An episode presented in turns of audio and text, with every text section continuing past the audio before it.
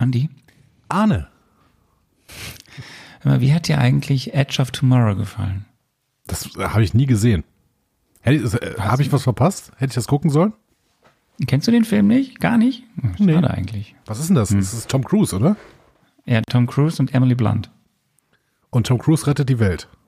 Er ist in einer Zeitschleife gefangen. Ah. ich weiß, wo du hin Aber er, möchtest. kann, aber er kann sie quasi dann beliebig steuern. Okay, cool. Ähm, Das war, war ein guter Film eigentlich, ja, war ein guter Film. ja. Ich, ja. Ja. Es, es gab mal in, äh, voll, in Staffel 1 von äh, Star Trek Discovery gab es ja auch so eine Zeitschleifen-Episode. Ähm, Oh ja. Die haben sehr, sehr viele gemocht. Das war eine Episode mit Harry Mudd.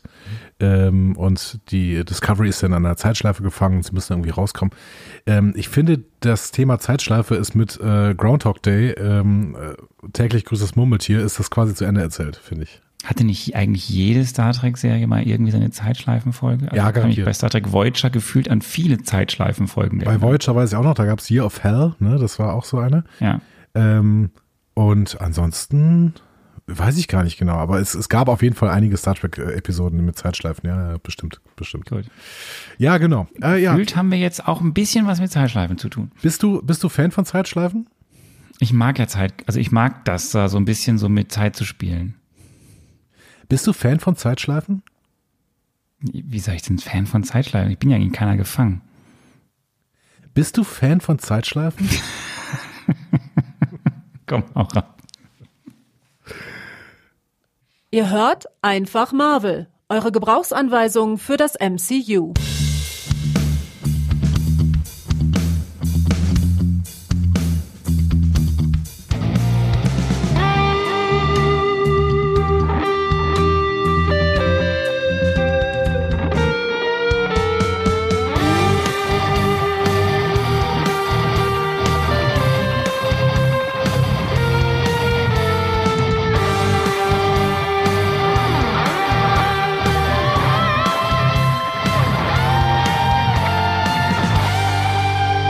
Willkommen zu Einfach Marvel, eure Gebrauchsanweisung für das Marvel Cinematic Universe. An der Gebrauchsanweisung heute. Arne, Andi hat das falsche Intro abgespielt, Orgassa. Und hier ist Andreas hängt noch Läuft in wieder Phase richtig gut bei 3 dir. äh, Läuft zurück. richtig gut. Ja, ich hätte es ja jetzt auch anders reinschneiden können, aber nein. Jetzt haben wir es, jetzt haben wir es einmal so abgespielt. Es ist doch schön. Ähm, ich, ich erinnere mich halt gern an Phase 3 zurück. Loki Staffel 1. Das war ein, war das in Phase 3 bestimmt, ne? Nein, das war in Phase 4. War, echt, das war alles in Phase, wirklich, wie groß diese Phase 4 war, erinnert mich, also das, das überrascht mich immer wieder. Aber Phase 4 war wirklich so groß wie Phase 1, 2 und 3 zusammen, ne, glaube ich. Genau, das hattest du auch Gefühlt, nochmal ja. gesagt. Ja, genau. Äh, ja, die Gebrauchsanweisung für das Marvel Cinematic Universe heute äh, für die Serie Loki und zwar deren zweite Staffel. Und ich muss sagen, lieber Arne, nie hat ähm, das Thema Gebrauchsanweisung für das Marvel Cinematic Universe so sehr gepasst wie für den Zustand, den wir jetzt in diesem Podcast hier hervorrufen werden. Denn meine Güte, habe ich Fragen. Hast du nichts verstanden? Entschuldigung. Du hattest wahrscheinlich großen Spaß und hatte ich nichts verstanden. Ich habe, ich habe, ähm, das Ding ist ja, ich habe schon ein bisschen Vermutung, wie das heute laufen wird, auch wie das Ganze ausgehen wird. Ähm, und die, die Stakes, Wer nicht? die Stakes, die Stakes, die, die, die Stacks, die, die auf jeden Steaks- Fall die Erwartung, Steaks sind high. Ja, auf jeden Fall. auf jeden Fall, ähm, muss ich mich auch räuspern. Ähm, die, wenn ich so sehe, was so auch jetzt noch, nachdem du ja, wir haben ja jetzt äh, etwas länger gebraucht mal wieder, weil das Leben äh, einfach Leben war, äh, bei dir wie bei mir. Und ähm, dann hast du ja dieses sehr schöne Video gemacht bei Instagram, dass wir jetzt dann doch kommen. Ja. Und dann habe ich nur gesehen, wo sich ja viele gefreut haben, dass wir kommen, aber auch dann die Erwartungshaltung war, dass wir es doch bestimmt jetzt gut finden werden. Und dann dachte ich mir so, oh, ob der Andi das Ah, mal sehen. Und dann habe ich unseren äh, Blog wir- wir- geguckt. wir und werden das, sehen. Das, Also- Wir, muss ja Wir auch werden nicht sehen, jinxen, ne? Also das, man muss ja auch nicht irgendwie einen Verriss jinxen, also er, er, hervorreden, wo keiner ist, ne? Ich werde ähm, bestimmt, also ich werde bestimmt kritische Sachen sagen, ich werde vielleicht auch lobende Sachen sagen. Ähm, und äh, wir werden sehen, wie das dann im Endeffekt ausgehen wird. Also ähm, wir werden uns auf jeden Fall konstruktiv kritisch, wie immer, mit dem Marvel Cinematic Universe beschäftigen. Ähm, ja, ich wollte noch beenden, dass dann im Feedback wiederum ich gesehen habe, dass es dort auch ein sehr geteiltes Echo schon gab, äh, weil ja jetzt zwischen unserer Marvel Mezzo Folge und der heutigen Folge der Besprechung, die wir am 21. November 2023 aufnehmen werden, also an den Dienstag und wir können deswegen am Mittwoch, den 22. November veröffentlichen. So ist es. liegen ja schon drei Wochen und äh, da haben sich natürlich jetzt mittlerweile auch Kommentare schon angesammelt, die alles gesehen haben, was zu der Zeit, wo wir ja äh, die Folge aufgenommen haben, wo wir spekuliert haben, da war dem ja noch nicht so. Genau. Was mich dazu führt, ob wir qua vorangeschrittener Zeit an diesem Abend, wo wir es aufnehmen, schon einfach mal ins Feedback einsteigen wollen. Du, äh, total gerne. Also ich muss sagen, ähm, ich bin eben noch kurz äh, bei deinem Arbeitgeber gewesen. Ich, ich, hab, ich hörte davon. Ja. Äh, und deswegen äh, ist einfach mein, mein Abend so ein bisschen länger gewesen.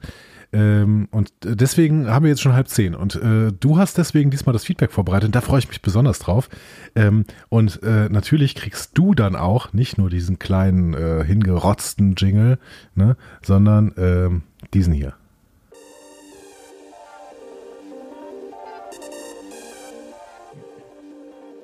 Ey du, sag mal, was ist denn deine Meinung? Feedback. Ja. Erstmal, erstmal kann ich sagen, also meine Spekulationen wurden besser bewertet als deine. Das ist ja schon mal wichtig. Ja, ich habe das auch nochmal gedacht. Also ich habe ähm, bei einer Frage, ich glaube, diese Frage habe ich jetzt äh, gar nicht mit aufgenommen, aber die Frage, wer stirbt, da habe ich sehr, sehr genailt. Das war, da war ich sehr, sehr äh, gut dabei.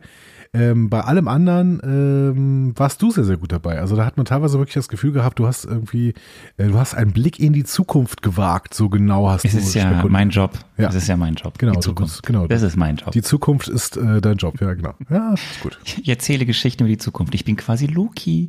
Okay, ähm, die wir haben dann noch diverses Feedback bekommen. Äh, wir gehen ja primär auf den Blog ein. Und ähm, wir hatten ja eine Thematik beim letzten Mal schon. Wir haben auch diesmal wieder im im Blog eine Person, die prinzipiell äh, es etwas kritisch gesehen hat, dass wir Gebrauchsanweisungen heißen, aber hier und da durchaus äh, dem wohl nicht immer gerecht werden. So, Ja. weil wir hier Fehler machen, weil wir vielleicht beide nach langen Arbeitstagen auch müde sind, weil du Mör, äh, äh, Mürrisch? Möbius, nee, wie, weil du, weil du äh, Morbius sagst und nicht Mobius und ich irgendwie auch Sachen mal verwechsel. Das tut uns erstmal leid, aber grundsätzlich gab es ja mal Kritik auch irgendwie so überhaupt, wie können wir uns überhaupt Gebrauchsanweisungen nennen und woher rührt das eigentlich? Und dann hat einerseits der Fabian ähm, eine äh, eine sehr nette ähm, Nachricht geschrieben auf unserem Blog, äh, dass er sich, äh, dass man sich, dass, dass er das toll findet, dass wir überhaupt auf Kritik eingehen, aber dass es ihn stört, wenn Leute sagen, wir hätten keine Ahnung. Dann sagt er, gut, das stimmt auch zu 50 Prozent. da Ja, muss ich sagen, ja. Fabian, Momente mal. Nee, er hat schon recht. Ähm, er, hat, er hat recht. Ach, er meint dich. Ja, Ja, er meint mich, genau. Zu 50 Prozent stimmt das. Du hast Ahnung und ich bin äh, ein Trottel. Es ist ganz gut. Ist für, mich, für mich ist das überhaupt kein Problem, weil in dem anderen Podcast ist es genau andersrum.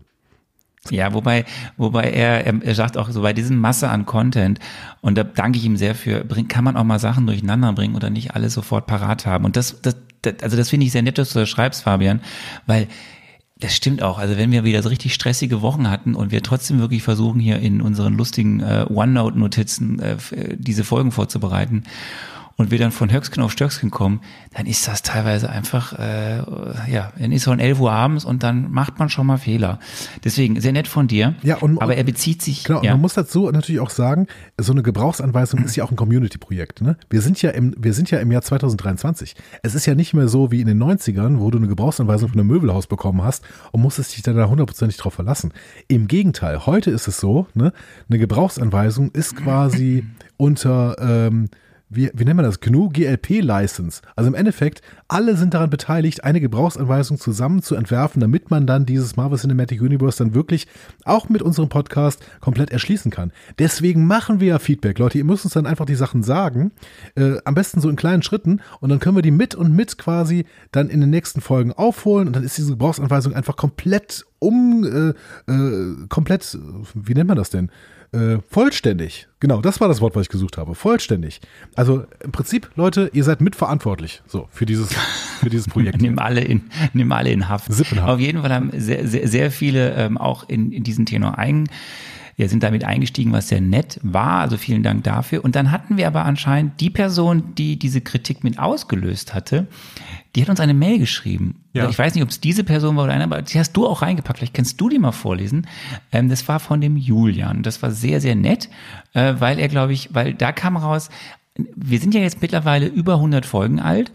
Und ich glaube, es ist, glaube ich, Folge 109. Stimmt, Und- die habe ich ja sogar reingepackt, richtig? Ja, und ähm, es scheint jetzt mittlerweile Menschen zu geben, die uns anfangen zu hören, die aber gar nicht wissen, was die Genese von dem Ganzen ist.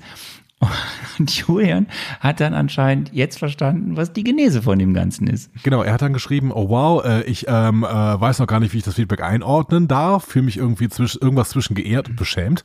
Ich fange mal so an, mit meiner Frage bezüglich Gebrauchsanweisung wollte ich niemandem zu nahe treten. Ich habe es wirklich nur noch nicht verstanden. Und ich muss gestehen, ich hatte bisher auch nur äh, noch nicht Folge 1 von euch hören können. Wird das da erläutert? Ja, so ein bisschen, ne? So. Ja. Ja, genau.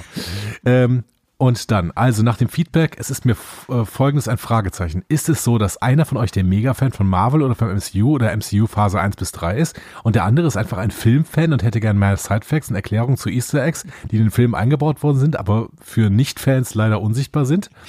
Und damit hast du das Prinzip dieses Podcasts. Richtig. Exakt, so ist es. Genau. Also äh, könnte, hätte das nicht besser beschreiben können. Darf ich bitte diese Beschreibung in unsere Podcast-Beschreibung rein, reinpacken? So.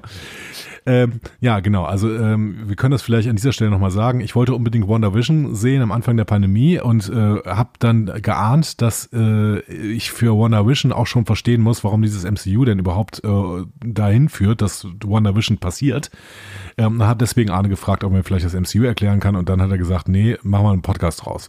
So, das ist im Endeffekt die, äh, ähm, die äh, Entstehungsgeschichte dieses Podcasts. Ähm, die Origin Story, Richtig. wenn man so im MCU Das ist die Origin Story. Und dann haben wir angefangen, versucht Woche für Woche hier aufzuzeichnen. Das gelingt mal besser, mal schlechter. Genau. Und ja, sind jetzt schon bei 109 Folgen. Und das sagt uns, vielleicht müssten wir irgendwann mal einen, einen, einen Podcast-Trailer aufnehmen, der das nochmal alles so ein bisschen beschreibt, was wir hier eigentlich tun. Maybe. Und dann äh, sch- schrieb Julian noch weiter, oh, da sind beide äh, von euch Fans von MCU-Nerds. Nur habt ihr unterschiedliche Augenmerke und ihr trefft euch, um das zusammenzutragen? Nee, so ist es nicht. So ist es nicht. Das wird man vielleicht in dieser Folge auch mal wieder hören. Ähm, und dann schreibt Fabian darunter auch noch, äh, weil wenn ich als Normal-Otto eine Gebrauchsanweisung für ein Gerät in der Hand nehme, weil ich nicht klarkomme, dann gehe ich davon aus, dass alles, was äh, in ich in was ich in dieser Anweisung lese, penibel richtig ist und sich aufklärt. Den Effekt habe ich bei euch aber bisher nicht gehabt. Ähm, genau, das kann durchaus so sein. Aber hier greift wieder das, was ich eben gesagt habe, ne? Community-Projekt. Ihr müsst dann einfach die entsprechenden Punkte noch nachreichen und dann reichen wir sie auch wieder nach und dann ist unsere äh, äh, Gebrauchsanweisung dann doch wieder vollständig. Genau.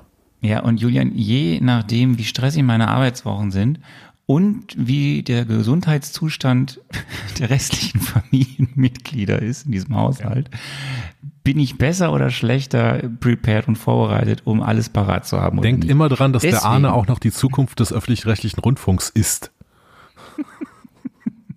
Das meinte ich jetzt gar nicht, sondern mehr so. Aber, aber ich meine Zukunft das. Meines muss, Sohnes muss, oder Man muss so. das mal ab und zu mal so sagen. Ähm, so, wir haben natürlich auch noch, also erstmal vielen Dank, Julian. Das ist total toll. Ich habe sehr gelacht, als ich die Mail gelesen habe und ähm, ja, du hast eigentlich alles sehr gut auf den Punkt gebracht. Ähm, Bisserwisserin äh, hat auch ein, wieder einen sehr schönen Kommentar hinterlassen. Erstens, weil sie uns nochmal ähm, geohrfeigt hat quasi, weil wir wieder unterschiedliche äh, Schwachsinn erzählt haben, was bestimmte Begrifflichkeiten angeht. Äh, als ich was von Gewalt erzählt habe, wollte ich eigentlich gefeit sagen und als du die ganze Zeit vom Mo- Mobius äh, ja erzählt hast und die ganze Zeit Morbius gesagt hast, ähm, hat sie nochmal schön auch Ouroboros erklärt. Das hast du ja, glaube ich, auch gemacht. Da kommen wir gleich nochmal drauf, äh, was dieses, dieser Begriff aus der Mythologie, der griechischen, der ägyptischen so bedeutet, der nordischen. Und äh, sie zum Beispiel war positiv überrascht über Staffel 2, weil sie ja selber kein großer Fan von Staffel 1 war. Ähm, hingegen ähm, Schmidti nach der ersten Folge schon keine Lust mehr hatte auf diese Serie. Streberin fand das Ganze aber sehr superb und großartig. Jörn feiert es als überhaupt das Beste. Thors Hammer findet es komplett beliebig. Und Theresa äh, hat die zweite Staffel so richtig in ihren Bann gezogen. Also die, die Meinungen Moment, die dann. zweite die Staffel ich ist in Theresas Bann. Ist das gut? In ihren Bann gezogen. In ihren Bann gezogen? Bann? In ihren Bann? Das ist alles, alles gut, mach weiter. Und ähm, ja, so sieht man halt, dass da sehr verschiedene Sichtweisen schon äh, in diesen äh, Kommentaren auf diese Serie einpassen. Es gab noch viel mehr, könnt ihr euch durchlesen. Äh, wieder sehr schöne, viele äh, Kommentare bei uns auf dem Blog. Es gab dann auch nochmal so Hinweise auch von Robert Rocket Raccoon, dass er äh, zum Beispiel sehr gut nachempfinden kann, dass du Probleme hast äh, und dass er glaubt, dass du es wohl in dieser äh, Staffel auch wieder hast, was die Erzählweise angeht. Ähm, weil wenn man nicht versteht, was da passiert, so ist es bei ihm wohl, dann hat es halt auch weniger Spaß. Und dann haben wir noch einen sehr schönen Artikel verlinkt bekommen von Miles Morales, den ich bis dato noch gar nicht kannte. Wir reden ja ganz häufig über den Zustand des MCU, über Kevin Feige, seine Rolle, was er bisher gemacht hat, was er jetzt gerade tut. Ähm, Und da gibt es einen sehr schönen Artikel von Miles Morales verlinkt in unserem Blog, einen Verity-Artikel, englischsprachig natürlich, aber der ähm, so ein bisschen auch nochmal das Variety. große Ganze, ja, Variety, der das große Ganze so ein bisschen einordnet, was man so hört von irgendwelchen Menschen, die dann unter zwei Dinge sagen oder besser gesagt, äh, dass ihre Name nicht genannt wird, aber so ein bisschen Einblick geben in das, was da gerade passiert. Und äh, wir werden ja irgendwann hier auch nochmal in diesem Podcast über dieses schöne Buch sprechen, über dieses MCU-Buch The Rain, glaube ich, ne, auf äh, Marvel Studios, ähm, was ich mir jetzt auch bestellt hat, das kommt dann hoffentlich bald. Ähm, und ich habe mal die Autorin angefragt, ob sie nicht mal Bock hätte, bei uns hier ein bisschen Interview zu führen mit uns. Ähm, das habe ich aber erst gestern gemacht. Ich habe noch keine Antwort erhalten. Vielleicht wird sie uns auch nie schreiben, weil wir deutschsprachig sind, weil wir. Ich finde es auf jeden Fall gut, hier über, über einen Podcast mal so ein bisschen Stress dazu machen. Also Ja, schreibt ihr ich- doch mal alle auf, auf Twitter. Genau, schreibt ihr mal alle, ähm, Wir sind ja dass nämlich äh, wir gerne, äh, dass wir gerne mit ihr reden wollen und dass sie uns mal ein bisschen auch Einblicke gibt in das Ganze, was sie da in dieses Buch geschrieben hat. Bitte geht Soweit dieser Frau nicht auf die Nerven. Feedback. Bitte, möchte ich an dieser Stelle sagen. ähm, Ah, ich habe aber was im Hals hier. Heide Witzka. ja, du hörst ja vielleicht sogar, dass meine Stimme diesmal so ein bisschen angeschlagen ist. Ne? Das ist mal eine ganz neue Erfahrung in diesem Podcast. Äh, dass das äh, bei mir nicht alles krank rund läuft. Ja, ja. ich genau, ich, ich war so ein bisschen angeschlagen die letzten Tage. Äh, jetzt ist es nur noch die Ich kenne Stimme. das Problem. Ja, du kennst das, das weiß ich. Du bist Experte. Ich hätte dich fast angerufen und wobei- hab gesagt, Arne, ich bin krank, was tue ich da? Ähm, Wobei die, die, die letzten Male bin ich, ich war nicht der, der krank war. Es waren andere im Haus. ja, dein Haus ist groß. Ne? Also, es kann ja auch das Personal immer sein, das dann irgendwie krank ist oder sowas. äh, so, Arne, was machen wir denn jetzt? News. Äh, dann machen wir wohl die MCU News und ähm, die klingen so.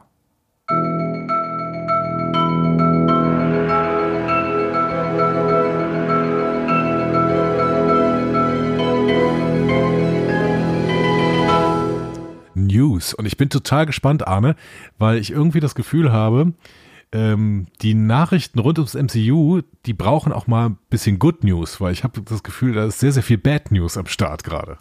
Ich habe leider auch viele Bad News, aber ich habe, ich verfange mit einer Good News an. Ähm, äh, unsere Serie Loki, die wir heute besprechen werden, war ein voller Erfolg auf Disney Plus. Äh, wirklich, äh, da war jetzt nichts von MCU-Müdigkeit zu spüren. Die, das Staffelfinale war eines der erfolgreichsten Staffelfinale, die es eine Serie auf Disney Plus hatte und war die bisher in diesem Jahr hatte es das zweiterfolgreichste Staffelfinale in den ersten drei Tagen schon 12 Millionen Abrufe. Und das ist wohl sehr gut und das freut uns doch alle. Und jetzt kommen wir direkt zu einer Bad News. nach. Äh, ich glaube hier äh, eines von diesen Star Wars Dingern, weiß ich nicht, Okay. irgendwas von Star Wars. Also nicht im MCU, sondern äh, auf Disney Plus. Okay. Hm? Ja, genau. Ähm, ja, das war jetzt die gute Nachricht und jetzt kommt die äh, enttäuschende Nachricht. Wir werden ja bald einen Film besprechen, den wir uns noch anschauen müssen, nämlich der heißt The Marvels. Und der läuft ja jetzt auch schon zwei Wochen, ne? Äh, am 11. glaube ich war Kinopremiere. Und ähm, tja, das ist der schwächste Start aller bisherigen MCU-Filme. Noch schlechter als The Hulk. Ja, es ist ähm, eigentlich schade, weil das sind natürlich tolle Figuren, die wir da haben. Wobei Monica Rambeau, ich glaube, die meisten Leute haben sie auch vergessen, ehrlich gesagt, ne? Dass sie überhaupt existiert hat. Wir haben sie in Miss, äh, wir haben sie in Captain Marvel gesehen und wir haben sie in ähm, WandaVision. Haben wir sie nur als kleines Mädchen gesehen, vor allem haben sie im Wonder Vision gesehen. Genau, in WandaVision, aber auch jetzt nicht in so einer riesigen Rolle.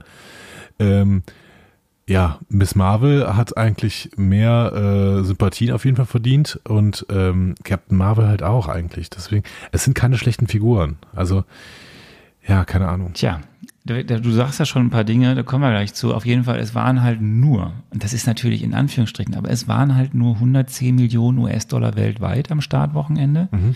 In Amerika nur 47 Millionen. Und ähm, Das könnte tatsächlich mal ein Film sein, der nicht sein äh, Budget ähm, einspielt. Richtig. Ne? Ja. Äh, Das ist die große Frage. Schafft es dieser Film überhaupt, sein Budget einzuspielen, das bei kolportierten 275 Millionen US-Dollar liegen soll? Also richtig viel Geld. Ähm, und ja, also jetzt das zweite äh, Wochenende war, ist richtig eingebrochen. Der liegt gerade bei, ich, jetzt nach, am, am gestern war es, ich müsste, ja, ich habe die Zahl von gestern. Gestern lag es bei 161 Millionen US-Dollar. Also das ist echt nicht gut. Das sieht aus, dass dieser Film es auch noch hinbekommt, den Film aus dem Anfang des Jahres zu unterbieten, nämlich Ant-Man and the Wasp Quantumania. Und dabei sind die Kritiken gar nicht so schlecht. Auch das, was auf Rotten Tomatoes ist. Also es ist ein okayer Film wohl. Hätte mich auch eher, ehrlich gesagt erschreckt, wenn er die Kritiken von Ant-Man and the Wasp Quantumania unterboten hätte. Nee, also das äh, und und also es wird voll an die schauspielerische Leistung und das Zusammenspiel unserer drei Hauptcharaktere wird sehr gelobt. Aber Brie Ähm, Larson ja, ja, es, kannst auch nicht viel falsch machen, ehrlich gesagt. ja, es ist wahrscheinlich geht, es wird schon kritisiert. Wir werden es ja alles sehen, dass es wohl hier und da wieder auch generische Sachen gibt, aber eigentlich so, und das ist halt jetzt die Frage, warum, ne? Warum ist es so, dieses, dieser Misserfolg? Da gibt es jetzt schon erste Versuche der Analyse. Das reicht dann von, okay, sie konnten halt keine Promo machen mit den Schauspielerinnen, weil war ja noch Streik. Stimmt. Ähm, natürlich das ganze Thema Superhelden, Schrägstrich MCU-Müdigkeit, wobei, wie ich ja gerade gesagt habe, Loki hat seine Leute gezogen, wobei da könnte man noch drüber sprechen. Loki noch aus dem erfolgreichen ersten drei äh, Phasen, Phase 4, wir wissen alle, das Problem es meanderte so in ganz verschiedene Richtungen und keiner wusste, wohin geht die Reise. Das ist, was du gerade gesagt hast, du brauchst eigentlich total viel MCU-Vorwissen. Ähm, du musst ja wissen, wer ist eigentlich diese Hauptdarstellerin Monica Rambeau und, und Miss Marvel. Also du müsstest eigentlich Disney Plus geguckt haben, um dann zu verstehen, was da jetzt in diesem Film passiert.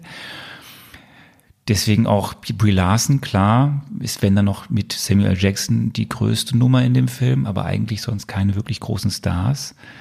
Ist es die Frage, ist es das Thema drei Frauen, deswegen toxisches Fanboy sein? Also wie sehr ist, das hatten wir schon beim ersten Captain Marvel, da, da ist es nicht passiert, da war ja einfach, war ein großer Hype. Aber da gab es ja auch die Versuche, das im Vorfeld schon schlecht zu machen von gerade den äh, Männern unter uns, die damit ein Problem haben. Ist es der Name, dass Menschen nicht wissen, was sie mit The Marvels anfangen sollen? Weil man hätte es ja auch Captain Marvel 2 nennen können. Dann hätte man vielleicht noch einen Connex gehabt zum ersten Film. Sitzt das Geld nicht mehr so locker? Man überlegt sich halt dreimal, ob man ins Kino geht. Also das sind alles so Fragen, die damit einhergehen. Fakt ist, das scheint am Ende an den Kinokassen ein richtiger Flop zu werden. Ja, es ist bitter, oder? Also ich, ich weiß auch nicht, wie man da jetzt drauf reagieren soll, weil ich meine, es gibt ja so extrem hohe Pläne für das MCU. Du wirst gleich wahrscheinlich zu ein paar Neuigkeiten bezüglich Avengers äh, dieses Films kommen, weil es da ja einiges gab. Ähm, also wo wollen wir hin? Wo gehen wir hin? Ne? Das ist ähm, das ist eine große Frage Ja. irgendwie. Ähm, Das ist dann das nächste. Wir wissen, dass, dass wegen des Streiks, wegen irgendwie nicht klar, wie die Strategie von Disney ist, das Geld spielt eine Rolle. Es gibt die ganze Sache rund um den großen Bösewichten Jonathan Mayers, der nun mal eben immer noch, ja, wo der Gerichtsprozess immer noch läuft und wo am Ende halt daraus herauskommen kann, dass er angeklagt wird und für schuldig befunden wird, äh, dass er eben häusliche Gewalt hat oder eben Gewalt gegen Frauen angewendet hat. Ähm, das sind alles Sachen, das ist auch nicht so super und äh, die Frage ist, wir wissen, dass es Verschiebungen gibt. Es wird zum jetzigen Stand im nächsten Jahr nur einen Kinofilm geben. Es waren ja mal vier geplant oder drei. Äh, bisher ist jetzt nur bestätigt, dass es Deadpool 3 im nächsten Jahr geben soll. Das heißt, alles andere ist erstmal auf dann weiter verschoben nach hinten. Es wird also kein ähm, nächsten Captain America geben oder so. Und die Frage aber, ist aber halt Deadpool jetzt. 3, äh, woll- wolltest du da gleich noch was drüber sagen? Wieso? Ich habe da jetzt gelesen, ähm, dass die Story irgendwie sehr crazy sein soll. Also Deadpool und Wolverine, die äh, irgendwie nach jemandem suchen gehen. So. Also ich habe meines Wissens ist Deadpool 3 eine Multiversum-Story, dass sie durch verschiedene Multiversen halt gehen. Okay. Ja. Ja, gucken wir mal, ne? Ist ja also noch genau deins. Doch, der ist fertig. Ach, der ist fertig gedreht. Okay, krass, okay. Äh, meines Wissens ist der fertig gedreht, aber ähm, glaube ich, wichtiger ist die Tatsache, es ist halt alles verschoben. Es gibt diesen Artikel, auf den wir gerade hingewiesen wurden, Variety, wir haben auch schon darüber gesprochen, es wird gerade nochmal viel überlegt, was ist jetzt der Hauptantagonist, bleibt es bei Kang oder nicht? Viele Autoren, Regisseure sind ausgewechselt worden, bleibt wirklich diese jetzige große Storyline? Ich habe heute noch gelesen, äh, Javier Bardem als äh, Professor Doom, nee, Dr. Doom, Dr. Doom. Ja, das ist die Frage, soll es alles in Richtung Dr. Doom gehen? Ähm, Bleibt es überhaupt bei der ganzen Multiversumsgeschichte Ja. oder wird es dann doch irgendwie anders aufgelöst, weil es vielleicht Dinge gibt, wo wie wir beide ja sehr unterschiedlich aufs Multiversum reagieren, so ist es ja da draußen auch in der Kritikerinnenschaft und auch bei den Fans. Es gibt die, die es total lieben und die die ganzen Möglichkeiten sehen. Es gibt die, die eher sagen, das alles jetzt beliebig und belanglos. Also es, da passiert gerade viel. Ich glaube, dieses nur ein Kinofilm im nächsten Jahr, vielleicht auch weniger Projekte bei Disney Plus am Ende. Ähm, also es geht ja los in 2024 mit Echo. Und dann wird es definitiv Daredevil Born Again geben. Und ähm, da muss man mal gucken, was nächstes Jahr noch kommt. Also ich könnte mir vorstellen, dass wir im Laufe des nächsten Jahres vielleicht ein sehr stark verändertes, eine Ausrichtung sehen aufgrund der Tatsache, wie vielleicht Dinge dann heißen werden oder wann was veröffentlicht wird. Also ich könnte mir schon vorstellen, dass sie hier und da nochmal einiges umdrehen, weil im Endeffekt, das hatten wir ja bei der Besprechung von, vom Ende der Phase 4 bei unserem Live-Event, auch wenn es immer hieß, es ist die Multiversums-Saga, ja, es gab hier und da Multiversumsgeschichten, mal mehr, mal weniger, aber es gab ja auch ganz viel anderes. Ja, ja. Und ähm, es wäre ja möglich, auch einfach jetzt in eine ganz andere Richtung weiterzugehen. Also ich bin sehr gespannt, was da noch passiert. Was glaubst du, überlebt Kevin Feige das? Ja, Also überlebt, äh, natürlich, Entschuldigung, das ist natürlich äh, auch ein völlig falsches Bild. Ähm, die Frage ist, äh, überlebt er das als äh, leitender Direktor des MCU quasi? Ja. ja. Er ist ja eben leitender Direktor von Gesamt Marvel. Mhm. So. Ja. Und ich glaube, er lebt, überlebt das, weil, weil, und das ist ja auch in diesem Verity-Artikel dann Variety. mal auch ein bisschen, äh, warum sage ich immer Verity? In diesem Variety-Artikel, das ist jetzt einmal drin, ich sage das jetzt immer, äh, so ein bisschen dargestellt. Ich glaube, er hat mehr denn je erkannt, dass er jetzt gerade mal, also ich glaube, es kommt ihm zugute, dass es gerade weniger Projekte parallel gibt Mhm. und dass er deswegen wieder mehr inhaltlich einzelne Sachen steuern kann oder besser mit seinen Leuten besprechen kann, was sie eigentlich vorhaben oder nicht, anstatt dass durch dieses ganze Streaming-Ding, wo sie so viel Content produziert haben, parallel, du hast es gesagt, es gab ja 18 Projekte in Phase 4, 18 oder 17. Und das ist ja fast die Summe der 23 Filme, die wir in den ersten drei Phasen hatten. Ja, das, und das in, nur in zwei Jahren, ja. Ich muss mir immer auf der Zunge sagen, in zwei Jahren.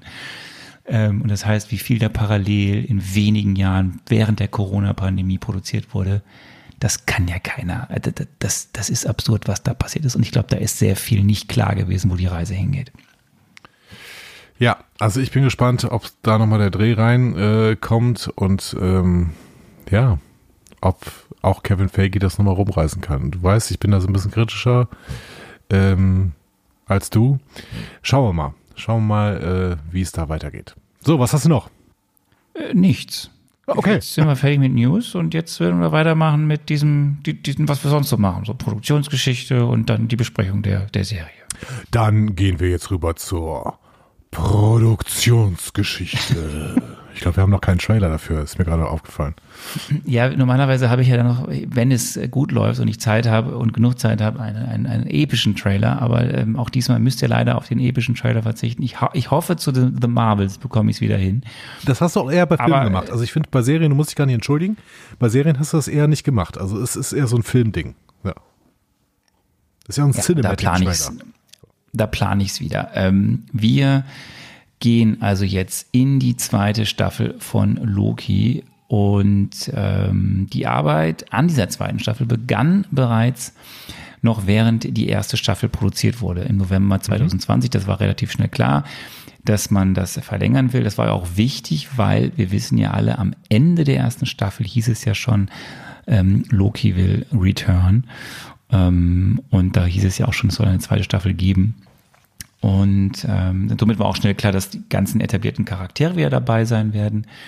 Das Einzige, was halt sich geändert hat, ist, dass hinter der Kamera äh, es zu personellen Änderungen kam.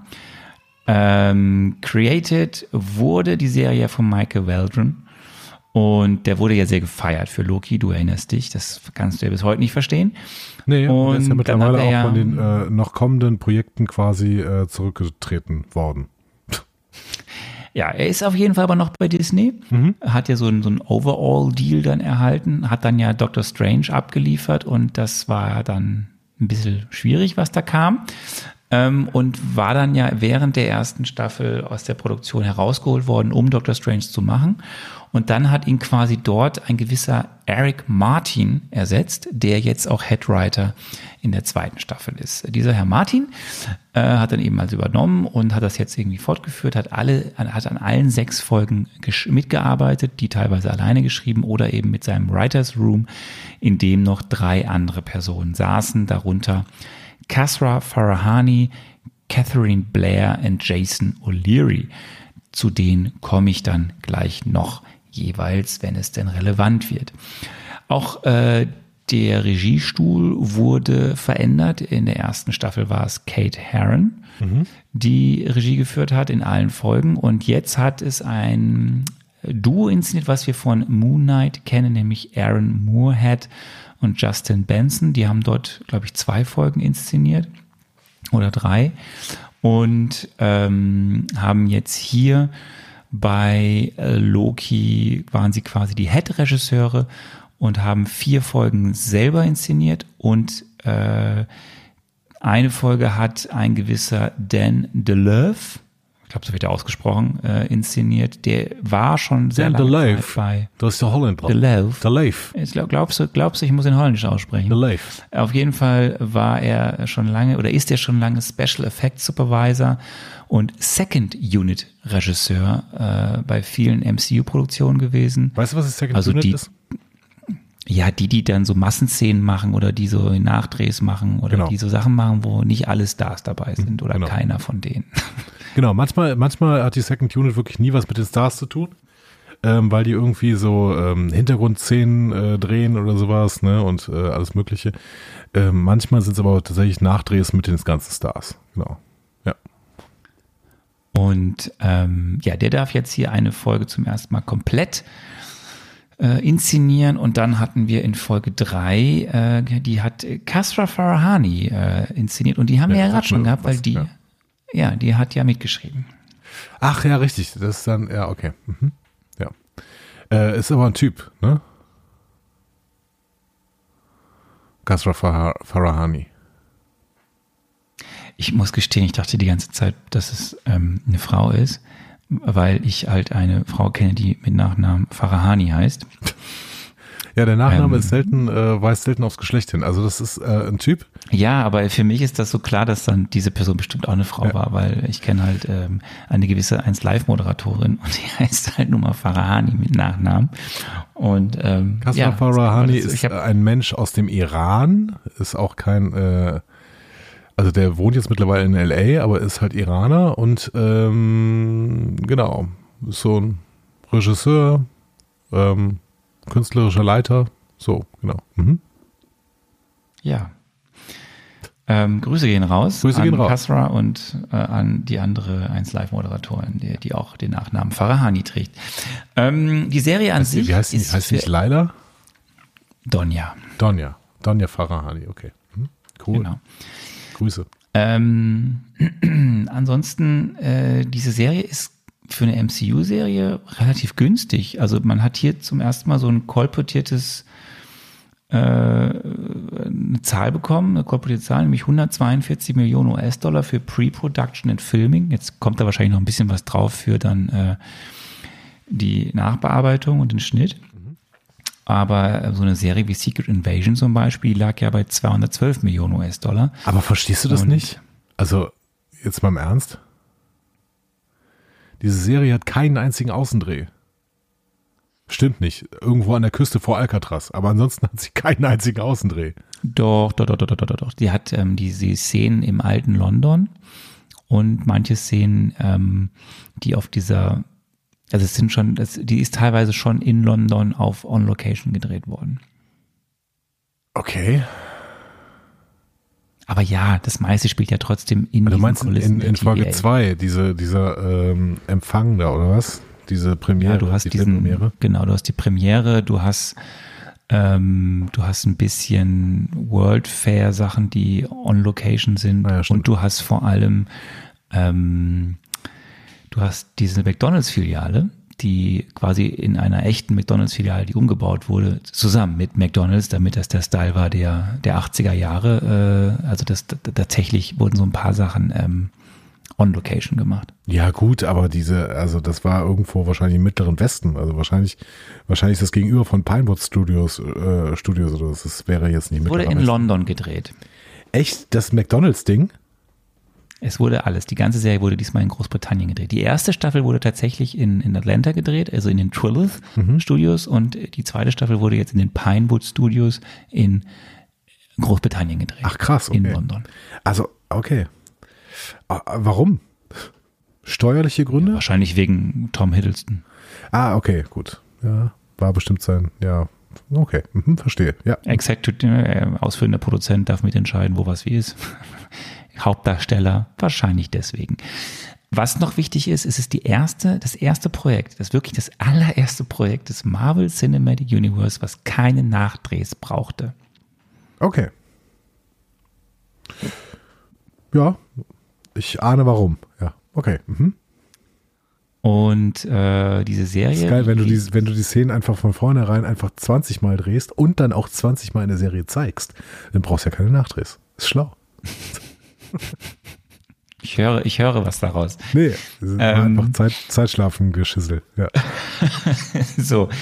Und äh, sagen wir mal so, die Kritik beim Tomatometer bei Rotten Tomatoes liegt aktuell, sie lag gestern bei 82 Prozent. Ja. Vielleicht liegt sie heute auch woanders, aber sagen wir mal so, sie pendelt sich irgendwo da ein bei 81, 82 Prozent.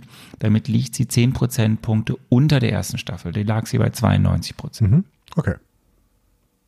So, wir haben unsere bekannten Schauspieler Tom Hiddleston, Owen Wilson und Sophia Di Martino, Sylvie, Mobius und Loki. Weiter haben wir auch aus der ersten Staffel bekannt Wunmi, Mosaku, Hunter B15, Eugene Codero, Casey, Gugu Mbatha-Raw, wo ich schon bei der ersten Staffel nicht genau wusste, wie sie ausgesprochen wird. Genau so Äh, wie du es gesagt hast, glaube ich. Renslayer. Google und Beth Raw.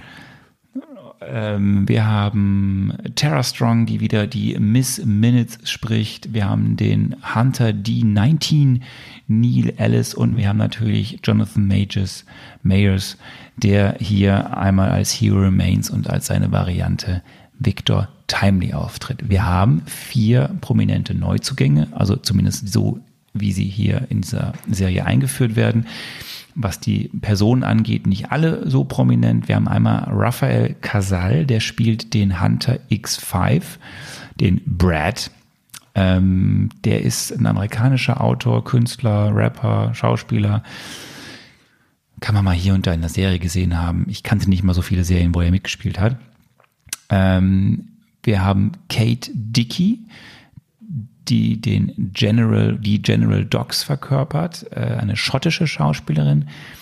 Die kann man kennen zum Beispiel aus der deutsch-kanadischen Pro, äh, Produktion Die Säulen der Erde. Nicht gesehen. Oder du? aus so Fil nee. Oder aus so Filmen wie Prometheus, Dunkle Zeichen oder Star Wars, Die letzten Jedi. ja. Kanntest du sie?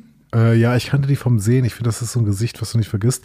Die hat bei Game of Thrones die, Ja, hat sie auch fünf Folgen mitgespielt. ja, und zwar äh, die ähm, Schwester von äh, Miss Stark. Die, die ist da verrückt. Also die spielt da irgendwie, äh, die, die sitzt auf. Äh Boah, ich habe alles vergessen, was Game of Thrones jemals war. Mein Gott. Äh, die sitzt auf der Erie. Also Leute, wenn ihr äh, bei Game of Thrones noch drin seid, die ist die Herrscherin der Erie. Genau. Und sch schmeißt Leute Du durch redest das für mich ja, du redest ja für mich in Rätseln. So, wir haben Für nicht nur die Liska- Leute, die, die Game of Thrones gesehen haben. Ja, ich nicht. Liska Judge Richtering Gamble. Ähm, sie ist eine englische Schauspielerin und Comedian, da auch recht bekannt aufgrund auch ihrer Tatsache, dass sie seit ihrer Kindheit im Rollstuhl sitzt ähm, und äh, sich eben schon auch deswegen seit sehr langer Zeit für die Rechte von Menschen mit Behinderung einsetzt. Ähm, die kennt man aus einer sehr langlebigen BBC-Serie, die Gerichtsmedi Gerichtsmedizinerin Dr. Leo Dalton heißt. Okay. Also vor allem kennt man sie daher. Was, was hat die Ähm, für eine ähm, ja, Erkrankung ist das falsche Wort. Was hat die für, für eine Behinderung irgendwie? Äh, müsste ich jetzt auch bei Wikipedia wahrscheinlich gucken, weiß ich gerade nicht. Ich Guck sehe es gerade. Äh, äh, Arthrogryposis multiplex congenita. Ja. Gut. Ja, Weiß nicht, was das ist. ja. Ich, ich kannte sie, äh, weil sie in einer Folge der Serie Devs mitgespielt hat. Devs. Auch nie gehört. Das, äh, ist so eine sehr weirde Serie, wo es um Entwickler und künstliche Intelligenz und mm, Mensch, Maschinen, also das ist, eine, also ist, ich fand sie spannend und interessant, Okay. aber ich glaube, ich habe auch nicht alles verstanden. es ist eine sehr, ist eine sehr psychedelische Serie, würde ich sagen. Okay. So, dann haben wir noch einen, der spielt, der ist bekannt. Da kannst du dir was erzählen. Die Goonies. Äh, Kihoi Kwan, genau, ähm, ja, hat in die Goonies angefangen, beziehungsweise in Indiana Jones war er ja der kleine Junge quasi. Und Kihoi Kwan äh, hat in letzter Zeit für Aufsehen äh, gesorgt, weil er einen Oscar bekommen hat für Everything Everywhere All at Once. Beste Nebenrolle war es, glaube ich. Ähm, Kihoi Kwan ist äh, sehr dick im Geschäft. Der macht auch mit äh, Michelle Yeoh nicht nur Everything Everywhere All at Once, sondern ist da auch in Crazy Little äh, Crazy Rich Asians in dieser Reihe irgendwie mit drin. Und ähm, ich glaube, allein mit dieser Reihe werden beide ausgesorgt haben. Ähm, und es kommt ja offensichtlich auch noch mehr bei Everything Everywhere All at Once. Also ähm, Keo Kwan ist äh, in aller Munde, möchte man sagen. Und er hat eine äh, sehr, sehr schöne Rede gehalten und sehr, sehr schöne Auftritte gehabt rund um die äh, Academy Awards, wo er dann eben den Oscar bekommen hat. Äh, sehr sympathischer Typ, offensichtlich. Genau. Und dabei kann ich spoilern, ich bin auch nach dieser Serie Fan. Ah ja, schön. Hat mir sehr großen Spaß gemacht.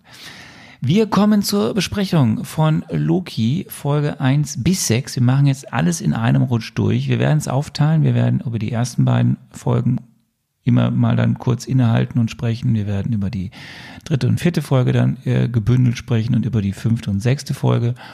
Ähm, ich glaube, dass wir das meiste ganz am Ende besprechen oder dann, wenn du die Fragen hast. Aber, äh, oder ich glaube mal so, wir werden nach Folge 4 mal ein bisschen größeres Feedback oder Recap machen und dann natürlich nach Folge 6. Und ähm, wir hatten ja vier Fragen, das ist auch schon ewig her. Ja. Zwei waren so ein bisschen, wie geht das Ganze eigentlich los, ne? wenn man Staffel 1 Ende und dann Staffel 2 Anfang und dann auch, was passiert in den ersten äh, Genau, wie beginnt es Folgen und von was passiert Loki? in den ersten Folgen, genau. Das, glaube ich, könnten wir jetzt gleich schon mal abspielen und dann starten wir richtig rein. Und dann wiederum haben wir die Fragen gestellt, Tod und Äh, und, wie endet die Serie? So, das können wir hier hinten raus ja abspielen. Ja. Bevor wir Tod überhaupt habe Tod hab irgendwas ich machen, Tod finde ich gerade nicht, aber ist egal. Aber ich habe die anderen, die anderen drei habe ich. Aber Tod Ähm, kann ich schon mal wir sagen. Ich habe gesagt, ne? niemand stirbt und du hast gesagt, ähm, äh, es stirbt ähm, äh, Ravonna, beziehungsweise du hast gesagt Ramona, aber ist egal. Ravonna Renslayer. Ja, das stimmt. Da hatte ich recht. Ah. Oder wir wissen es ja nicht so genau. Wir sehen es ja nur so ein bisschen angedeutet. Entschuldigung. äh, okay. Auf jeden Fall, bevor wir irgendwas machen, musst du äh, deines Amtes walten. Ich spreche aus. Spoiler Alert. Wir werden jetzt komplett diese gesamte Staffel spoilern, aber er hat, das, die Funken fliegen, sag ich dir.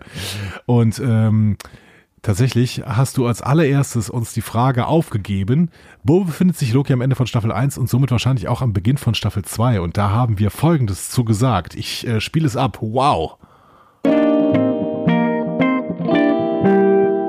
Loki ist in einer alternativen Zeitlinie, in einer alternativen Form der TVA gelandet und muss nun alle Personen, die in dieser TVA eigentlich schon ihm bekannt waren, neu kennenlernen. Darunter fällt auch Mobius. Da Loki aber Informationen über Mobius hat, weil er ja schon länger mit Morbius unterwegs war, wird Loki das leicht fallen und er wird sich auch mit dem neuen Morbius gut verstehen und diese neue TVA aufmischen, beziehungsweise vielleicht auch retten. Wir sehen Loki ganz zu Beginn der Serie schnell, wo er da angekommen ist am Ende von Staffel 1 und dann beginnt aber schon dieses verzerrte Time-Dings, ne? Also dass er so zwischen den verschiedenen Zeitleisten hin und her geswitcht wird und dann wird er irgendwann vor die Füße von unserem Original Mobius geswitcht und da bleibt er dann, weil Mobius seine Hand auf ihn legt und dann beginnt die Geschichte. Also ich war näher dran. Ja, du warst näher dran, genau. Wobei äh, meins auch nicht ganz falsch ist irgendwie, ne? aber ja, du warst näher dran insgesamt, ja, genau. Also er versucht ja schon irgendwie mit den Leuten zu connecten und die neu kennenzulernen, beziehungsweise die äh, dazu überzeugen, äh, dass sie ihn neu kennenlernen und sowas, aber äh, das passiert immer nur so teils und dann wird er irgendwie wieder rausgerissen mit diesen Zeitverzerrungen, genau, und ja, genau. Ähm, aber ich wollte ja eigentlich auch erzählen, was einfach in diesen Folgen vorkommt. Soll ich das denn einfach mal machen? Ja, aber kannst ja noch, kann, dann hau noch mal die Frage 2 raus, dann haben wir die schon mal weg. So.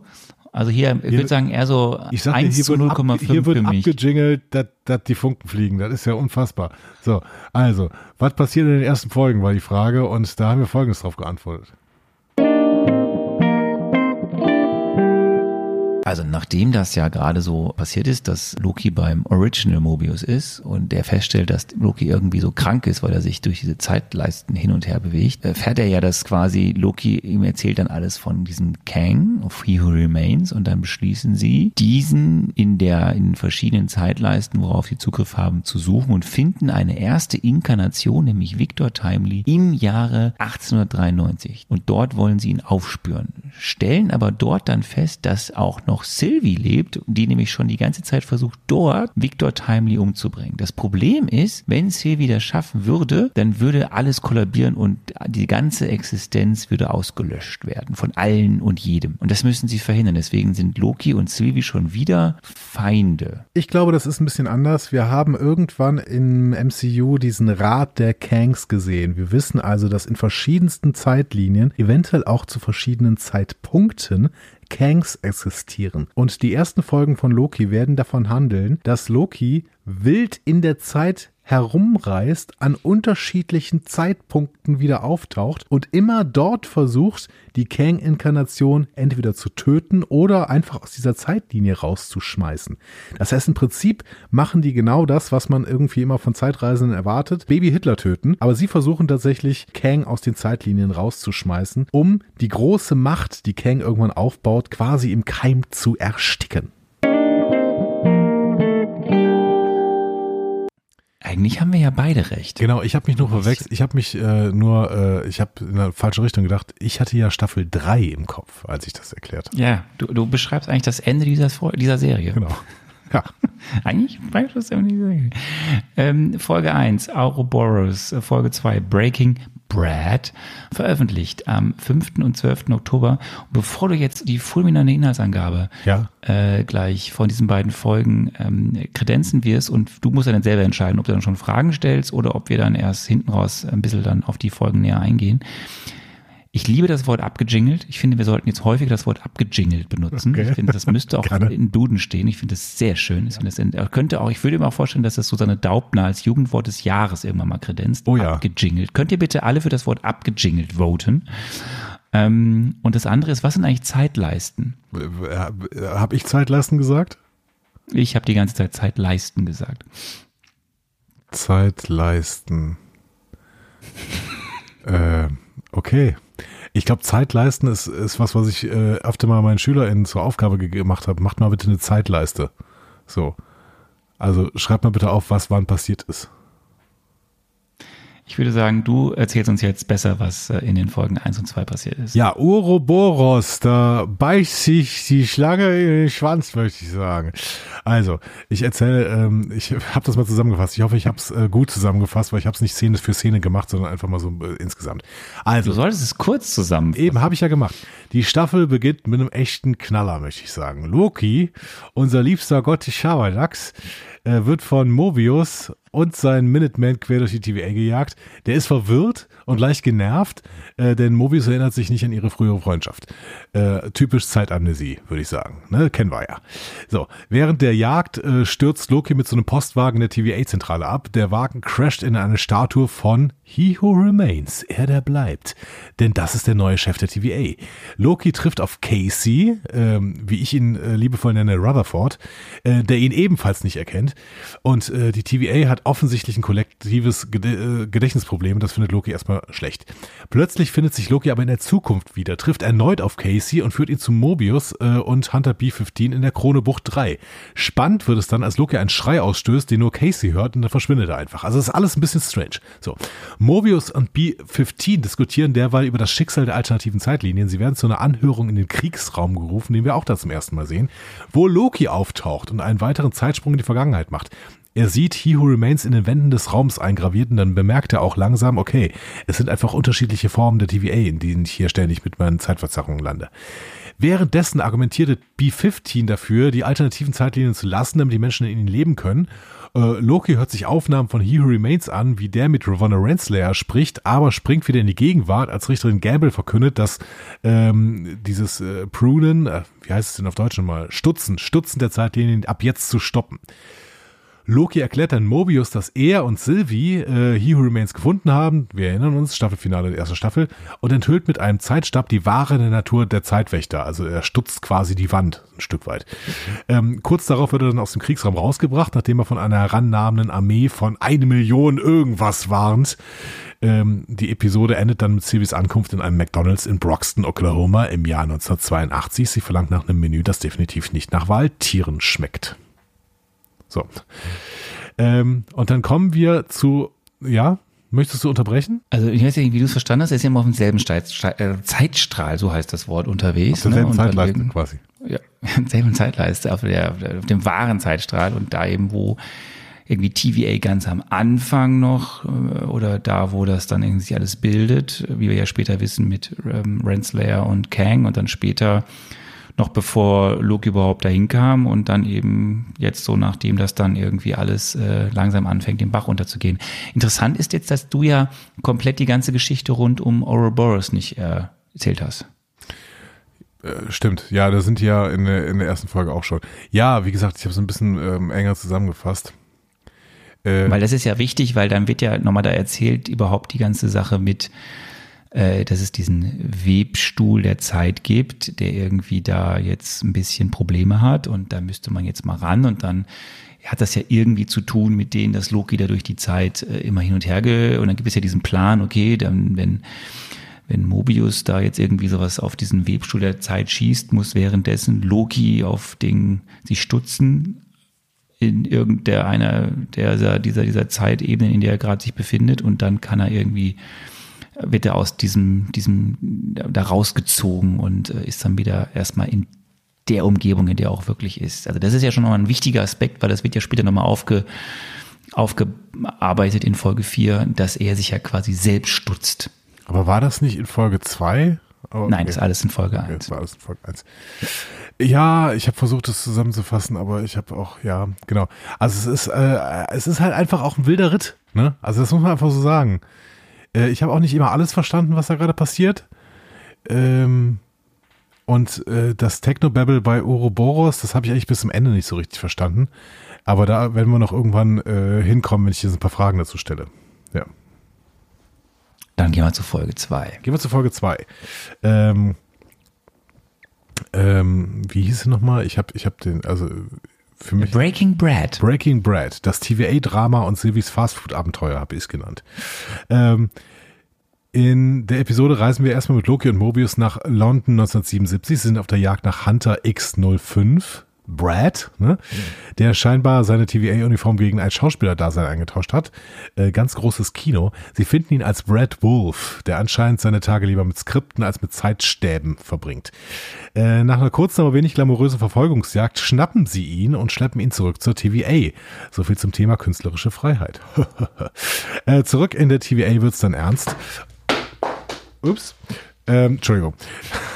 Du hast das quasi untermauert. Ich habe mein Handy, Handy vom Tisch geschmissen. Ähm, so, also es wird ernst. Loki und Mobius entdecken dank Caseys detektivischen Spürsinn, dass Renslayers Hil äh, Renslayer Hilfe von Miss Minutes bekommt. Äh, Miss Minutes, die digitale Sekretärin mit dem Charme einer Stechuhr, ähm, scheint also mehr drauf zu haben, als nur Zeitpläne anzusagen. Währenddessen gibt X Das, haben, das wussten wir ja schon im Finale von Folge, von, von der ersten Staffel. Währenddessen gibt X05 unter Druck zu, dass er Sylvie gefunden hat. Sie hat sich nämlich in einer alternativen Zeitlinie niedergelassen, mal wieder. Wer hätte gedacht, dass man in anderen Realitäten auch einfach nur sein Leben leben will?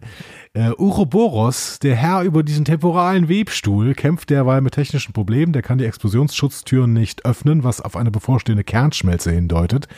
Äh, also ein ganz normaler Tag in der TVA. Und das Finale ist dann ein echter Kracher. Sylvie, äh, die in einem McDonalds in Broxton halt jobbt, wird von Loki und Mobius aufgespürt. In der herzzerreißenden Szene versucht Loki, sie für die Rettung der TVA zu gewinnen. Äh, Sylvie, die offensichtlich genug von Zeitreisen im ganzen TVA-Drama hat, winkt ab. Sie hat Besseres zu tun, als die Welt zu retten, äh, nämlich ihr Leben zu leben.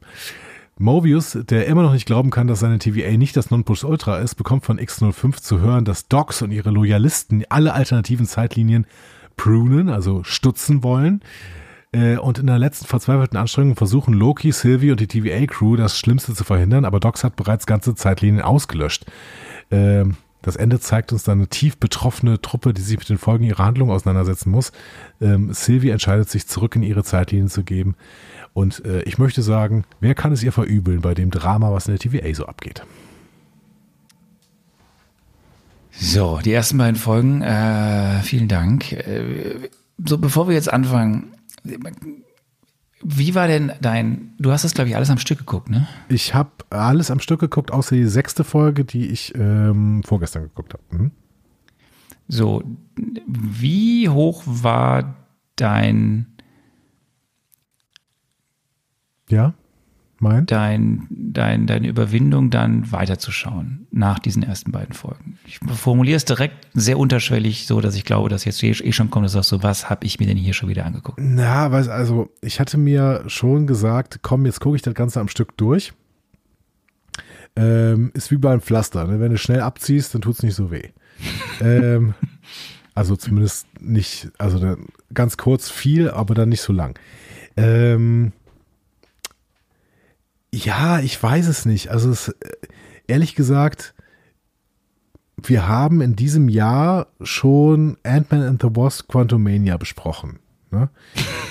ähm, und auf dem Niveau ist Loki jetzt nicht. Das ist halt was anderes. Also äh, ich merke schon auch, dass Loki Qualitäten hat. Es ist halt irgendwie für mich so, ja, es ist wieder so wie in der ersten Staffel, auch wenn diese Staffel ganz anders ist, das möchte ich schon mal sagen. Äh, ähm, auch in diesen ersten beiden Folgen schon. Aber es ist halt wieder so, dass da, dass du extrem hohe Schauwerte hast, dass du extrem äh, timey, wimey, wobbly dobbly äh, Zeugs hast. Ne? Das Zitat war wieder falsch. Ähm, und dass du halt irgendwie ähm, so David Lynch-artige Verstrickungen in alles Mögliche hast. aber eine richtige Geschichte kriegst du halt trotzdem nicht erzählt. So. Und ähm, das finde ich, das ist dann nicht das, was ich äh, sehen möchte. Und das habe ich schon wieder bei diesen ersten Folgen gemerkt. Also es ist überhaupt nicht meine Serie. So gar nicht meine Serie. Aber ich sehe ja durchaus, dass das Qualitäten hat. So. Ich, was mich mal interessiert, hast du, weil wir haben ja schon häufiger, das hat mir bei Secret Invasion, hast du immer gesagt, die haben immer so getan, als müsste ich wissen, wer das ist. Und hattest du das hier auch? Weil ich muss ganz ehrlich sagen, in der allerersten Folge, die mich wirklich abgeholt hat.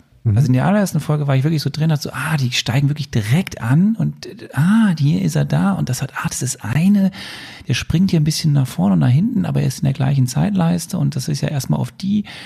Und dann steht da auf einmal so jemand wie X5 oder wie Ja. General Dogs oder wie diese Richterin. Und ich dachte die ganze Zeit so, muss ich, der, weil gerade dieser, dieser Hunter, dieser Brad äh, als Hunter, der wurde ja so eingeführt, als, als müsste man ihn jetzt kennen. Ja, Docs So, ne, auch, Docs da- auch auf jeden Fall. Und, Und und, Docs auch, auch, und ja. auch die, und das war ich so, habe ich irgendwas Volk und habe ich nochmal die, habe ich wirklich nochmal durch die erste Staffel gescrollt oder auch gelesen und so.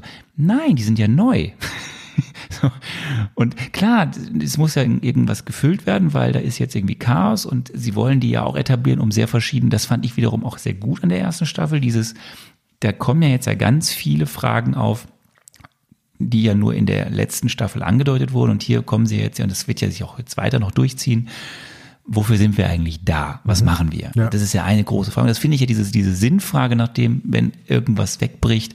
Das finde ich, das hat, das hat mir sehr gefallen, dass das so hinterfragt wird. Aber ich habe schon die ganze Zeit gedacht, so, das habe ich so gemerkt, das hat mich voll rausgeholt. Bei dem Charakter Oroboro, Oro, Ouroboros. Mhm. Ouroboros, da war klar, der ist neu, der wird jetzt hier eingeführt, okay. Aber bei diesen drei anderen, auch gerade weil sie so, als, so direkt einsteigen in die Diskussion, dachte ich so, okay, Leute, ich, es hat mich echt Zeit gekostet zu verstehen, ach, ich kann die gar nicht kennen. Also das, das Ja. hat mich tatsächlich so ein bisschen raus, Also das war, das war nicht mein großes Problem tatsächlich. Ähm, mein großes Problem ist tatsächlich, dass ich überhaupt nicht verstanden habe, was, was verstanden habe, was da passiert. Und zwar die gesamte Folge nicht. Ich habe da irgendwas geguckt und ich weiß, ich weiß, ich wusste überhaupt nicht was. Ich hab, bin dann, äh, schöne Grüße an Adam Arndt an dieser Stelle. Äh, ich bin dann auf die Serienjunkies äh, Homepage gegangen und habe mir mal durchgelesen, was da denn passiert. Und dann habe ich ein bisschen mehr verstanden. Aber auch noch nicht so richtig viel, ehrlich gesagt, weil äh, dann in dieser riesigen Eskalation, wenn äh, Mobius irgendwie mit dem, äh, mit dem Anzug nach draußen geht und irgendwas mit dem Zeitstrahl macht, dann habe ich auch nicht so richtig mitbekommen, was er dann damit macht. Er schießt da irgendwas hin. Ähm, und währenddessen muss Ja, Loki um, um durch die quasi Loki aus dem, aus, aus, aus diesem Time-Paradox und rauszuziehen. währenddessen muss Loki durch die TVA laufen und sieht dann plötzlich Sylvie in einem Fahrstuhl und was? Was ist das für ein Telefon, das da klingelt? Also ich habe wirklich an, an ganz vielen Ecken gedacht, äh, was, was erzählt ihr mir denn? Also ich, ich verstehe überhaupt nicht, ich verstehe überhaupt nicht, worum es geht. Also ich wusste wirklich gar nicht, worum es geht. So. Und das äh, hat sich dann durch äh, das Lesen dieses Serienjunkies, äh, dieser Reviews, äh, wie gesagt, sehr, sehr schöne Grüße, äh, hat sich das dann so ein bisschen erledigt. Aber ähm, ja, die Serie fordert dich schon heraus, sehr, sehr viel darüber nachzudenken, was da im Endeffekt passiert und sehr, sehr aufmerksam zu sein, jedes einzelne Wort mitzukriegen. Ja. Aber das müsste dir doch gefallen. Du willst doch anspruchsvolle Serien haben. Weiß ich gar nicht, ehrlich gesagt. Also, ähm, Moment. Ich, ja, ich, also es gibt ja Anspruch und Anspruch. Ich würde gerne, ähm, ich will vor allen Dingen gute Geschichten erzählt bekommen. Das ist eigentlich immer mein Hauptanliegen bei allem, was ich so gucke, ähm, bei allem, was ich so lese, auch bei Computerspielen, die ich spiele. Ich möchte gute Geschichten erzählt bekommen. Ich möchte keine, ähm, keine generischen Plots haben. So, das ist das hier definitiv nicht.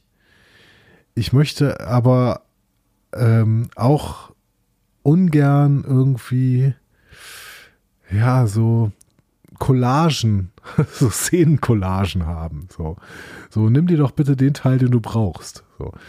Und ähm, den Teil, das Gefühl hatte ich teilweise. Kann auch äh, sein, dass es daran liegt, dass ich nur die Hälfte verstanden habe. Aber ähm, ja, für mich, äh, hab, ich habe lange nach der Geschichte gesucht und ich weiß nicht, ob ich sie überhaupt irgendwann gefunden habe. So, jetzt muss ich dir tatsächlich ähm, aber dann äh, zu, zustimmen, ich habe die Folge zweimal schauen müssen.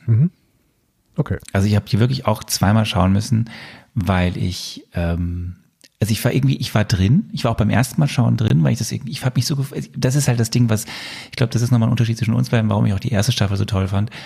Ich, ich finde es einfach, ich mag's, ich sehe die einfach gerne. Ich sehe Tom Hiddleston gerne, ich sehe Owen Wilson gerne. Ich habe mich so gefreut, ihn wiederzusehen. Ich habe nicht verstanden, wie die neuen sind. Aber beim zweiten Mal habe ich echt so gedacht, so, oh, okay, die sind, die sind wirklich neu. Ich habe auch nicht alles verstanden, was da passiert. Ich glaube, das war ja sogar angelegt. So, du, du wusstest irgendwie nur, okay, der springt zwischen verschiedenen Zeitebenen. Mal in die Zukunft, mal in die Vergangenheit. Mal kennen sie ihn, mal kennen sie ihn nicht. Erst im Laufe der Staffel kommt dann ja raus, okay, ah, das ergibt so und so Sinn. Aber das erfordert einen schon sehr stark. Ähm, aber ich habe mich vor allem dran gehangelt, dass ich, und ich war irgendwie so mit, ah, sie müssen das jetzt irgendwie, es ist irgendwie spannend und es ist lustig, so ein paar lustige Wortwitze und so und der neue Charakter Ouroboros ist lustig und und dann gibt es dieses schöne neue Setting und wir erfahren irgendwas, ah, da gibt es einen großen Webstuhl und der formt die Zeit, cool, Worldbuilding, gefällt mir. Aber ich muss dir zugeben, auch ich habe, auch beim nach dem zweiten Mal ich habe es mir irgendwie zusammengereimt, aber ich habe nicht alles, nein, ich habe definitiv auch nicht alles verstanden und habe dann auch ein bisschen gelesen. Und das ist natürlich am Ende, es schreckt auch ab. Ja. So, und dann kam die zweite Staffel und das mein Problem in der zweiten Staffel war, dass ich sie dreimal angefangen habe und dann nochmal das Ende der ersten Staffel geguckt habe, weil ich immer dachte, so fehlt hier eine Folge. Weil die waren dann ja sofort in London. Die ging ja in London los. Wir sehen ja die, die, das, die letzte Szene in Folge 1 ist ja, das ist ja die, es gibt ja eine Post-Credit-Szene. Ich weiß gar nicht, ob du die mitbekommen hast. In Folge 1 gibt es ja eine Post-Credit-Szene, wo, da ist ja dann äh, Sylvie ähm, auf dem Feld in Braxton und dann geht sie in diesen McDonald's. Ja, ja, genau, rein. genau. Und das hat sie Also- aber erzählt. Und dann fragt sie, äh, Stimmt, das hast du möchte halt erzählt, irgendwas genau. essen, was nicht nach äh, Eichhörnchen schmeckt. Und, ähm, und dann weiß man ja, okay, Sylvie ist da. Und das hat man ja vorher in diesen äh, kurzen Szenen auch mit dem Aufzug gesehen. Aber, und dann beginnt die zweite Folge ja direkt im London der, ne, der, der, was ist das da, irgendwie 19, 1972, glaube ich. 77. Mhm. 1977. Ähm, und ich habe mich gefragt, es gibt, ja, wurde irgendwie erzählt, dass sie da jetzt hingehen? Habe ich was verpasst? Sind das unsere? Sind das vielleicht andere? Also das war auch so, ich hatte überhaupt keinen, war, ich war völlig, ich war, ich war überhaupt nicht drin, bis ich das dann irgendwie so alles zusammen und dann habe ich auch erst nicht verstanden, wer dieser Brad ist. Das habe ich auch erst im, weil ich kannte diese Figur ja noch gar nicht so genau. so. Und dann war es, ach, das ist der Hunter. Und ähm, das hat mich auch, habe ich sehr lang gebraucht, um in diese Folge reinzukommen. Fand dann aber wiederum dieses, dieses Zwiegespräch, das Verhör, ähm, oder ist das schon Folge drei? Aber das, das hat mir wieder sehr gefallen, so, weil es ja nochmal dieses ganze Ding, was machen wir, was wollen wir, das fand ich immer alles total toll. Äh, Und man hat irgendwie erfahren im Hintergrund, ah, das mit dem Zeitschritt ist jetzt auch nicht so prickelnd, da passiert jetzt irgendwas. Aber ja, es, ich, mich hat das auch vor viele Fragezeichen gestellt. Bevor wir aber diese Fragezeichen zu groß werden lassen, lass uns doch mal auf Folge drei und vier gucken. Sehr gerne. Und ähm, Folge 3, wie heißt sie? Folge 3? Ach so, Moment, eine Sache noch. Eine Sache noch. Ja. Ähm, ähm, es gibt so ein paar Easter Eggs. Wir können, es gibt sehr viele Easter Eggs in dieser ganzen Serie. Ein paar erzähle ich nur. In Folge 1 zum Beispiel. Casey hört da einen Podcast. Und das ist ein Podcast, der verweist auf Marvel? Moon Knight. Achso, okay. Nein, auf Moon Knight, weil dort hört ähm, ähm, äh, hier unser, unser Hauptdarsteller in Moon Knight, er hört auch diesen Podcast Staying Awake. Ah, ha, ha, So, ha, ähm, ha, stayed awake. Ähm, Bruston, Oklahoma, das ist auch ein Verweis, äh, diese Stadt, in der eben Sylvie landet, das ist ein Verweis ein bisschen auf die Comics, weil dort in besagten Bruston Thor nach Ragnarok Asgard aufbaut. In den Comics. Ähm, dieses Ding mit dem Schauspieler Brad Wolf und dem Film Zaniac, das ist inspiriert aus einer Torfolge, also Comic-Folge, Ausgabe 319. Da gibt's auch sowas mit Zaniac. Da gibt's ja noch ein bisschen mehr, aber anderes Thema. Es wird auf Kingo aus Eternals verwiesen, bei, bei diesem Kino, wo sie dann so auch so eine Werbung siehst für einen Film mit Kingo.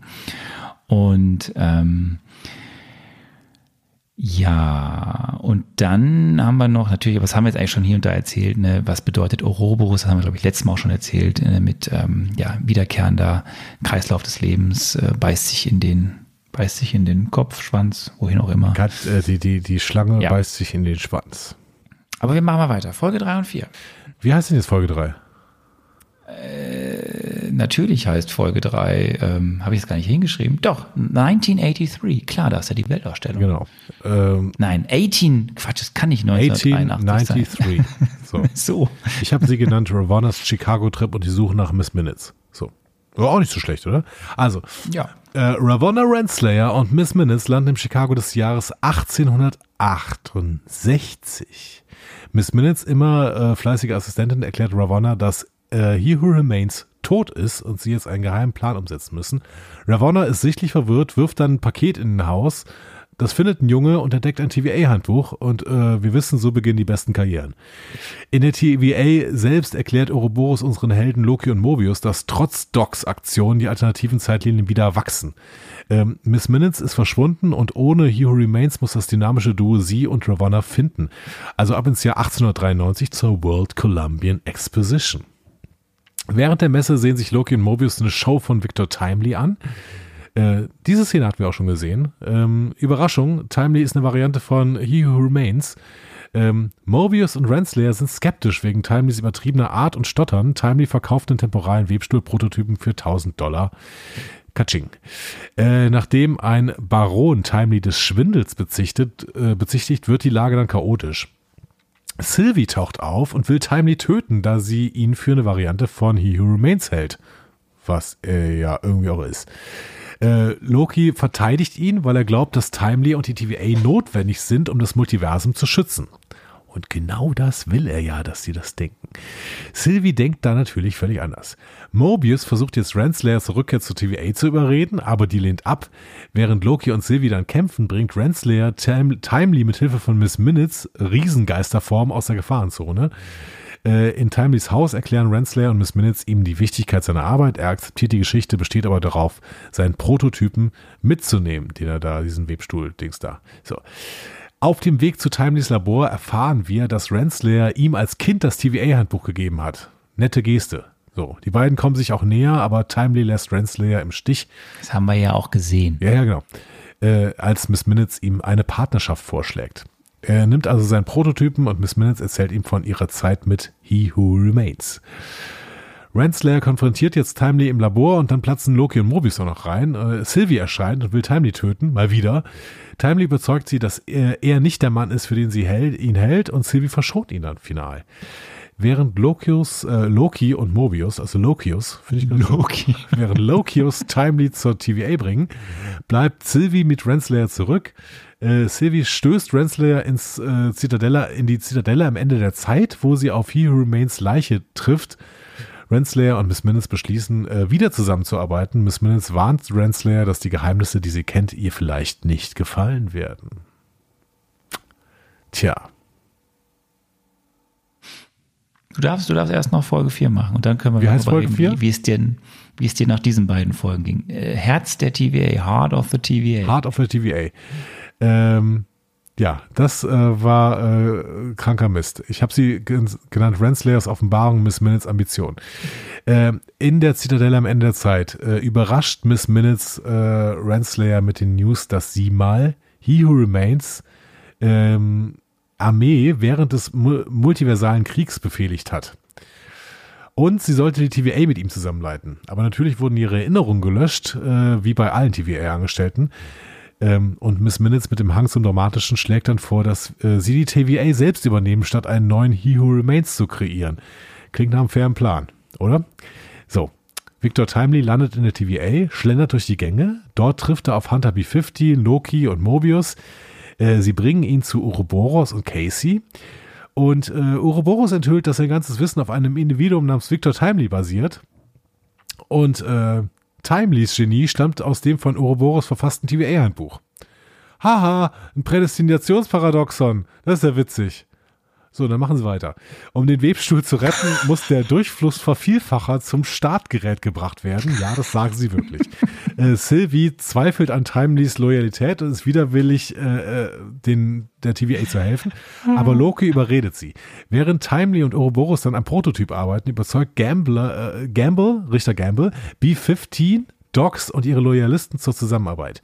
Aber Miss Minutes, die mittlerweile in einem Blutrausch ist, zerquetscht alle, bis auf Brad Wolf, der sein altes Leben zurück will.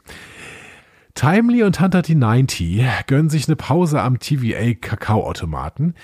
Äh, Wolf nutzt die Gelegenheit, entführt Timely und äh, stutzt die 90. Renslayer und Miss Minutes verhören Timely wegen seines Vervielfachers. Loki und Sylvie eilen zur Rettung, während Ouroboros und Co. zum kollabierenden Webstuhl eilen. So, ähm, also wir haben langsam Ouroboros am kollabierenden Webstuhl. Genau da äh, soll er auch für die letzten beiden Folgen sein. Sylvie trifft unterwegs auf, einer, äh, auf eine zeitslippende Version von Loki und stutzt ihn. Auch diese Szene hatten wir, wenn ich mich richtig erinnere, schon mal gesehen. Als das System dann neu gestartet wird, schaltet sich Miss Minutes ab und die. Sylvie stutzt doch gar nicht ihn. Doch. Wer, wen stutzt Sylvie? Loki. Wann stutzt denn Sylvie Loki? Nachdem sie aus dem Fahrstuhl kommt. Das ist nicht, das ist Loki selbst, der sie stutzt. Was ja ungefähr auch dasselbe ist. Also ob, das hatten wir auch so ein bisschen vergessen, dass Sylvie eigentlich Loki ist, ne? Aber Sylvie stutzt nicht Loki. Sylvie ist im Fahrstuhl. Loki stutzt sich selbst in einer anderen Version seiner selbst. Also stimmt, wo er ja, nämlich. Okay, stimmt. Er steht dann plötzlich hinter, hinter sich, ja. Ja. So, als es. Das checkt er, dass er nämlich ähm, also er checkt dort dieses ganze Ding, in dem er selbst gefangen ist und dass er jetzt da irgendwie anscheinend auch damit, da beginnt diese ganze Sache seines, was dann später durch He Remains ihm auch nochmal mitgeteilt wird, du kannst das steuern ja. und kannst dadurch das Sachen beeinflussen. Lirum Larum, als das System dann schließlich neu gestartet wird, schaltet sich Miss Minutes ab und die magieunterdrückenden Geräte der TVA deaktivieren sich. Timely wird von Renslayer und Wolf verhört. Sylvie verzaubert Wolf, der äh, dann Renslayer stutzt. Äh, sie retten Timely und eilen zum Webstuhl.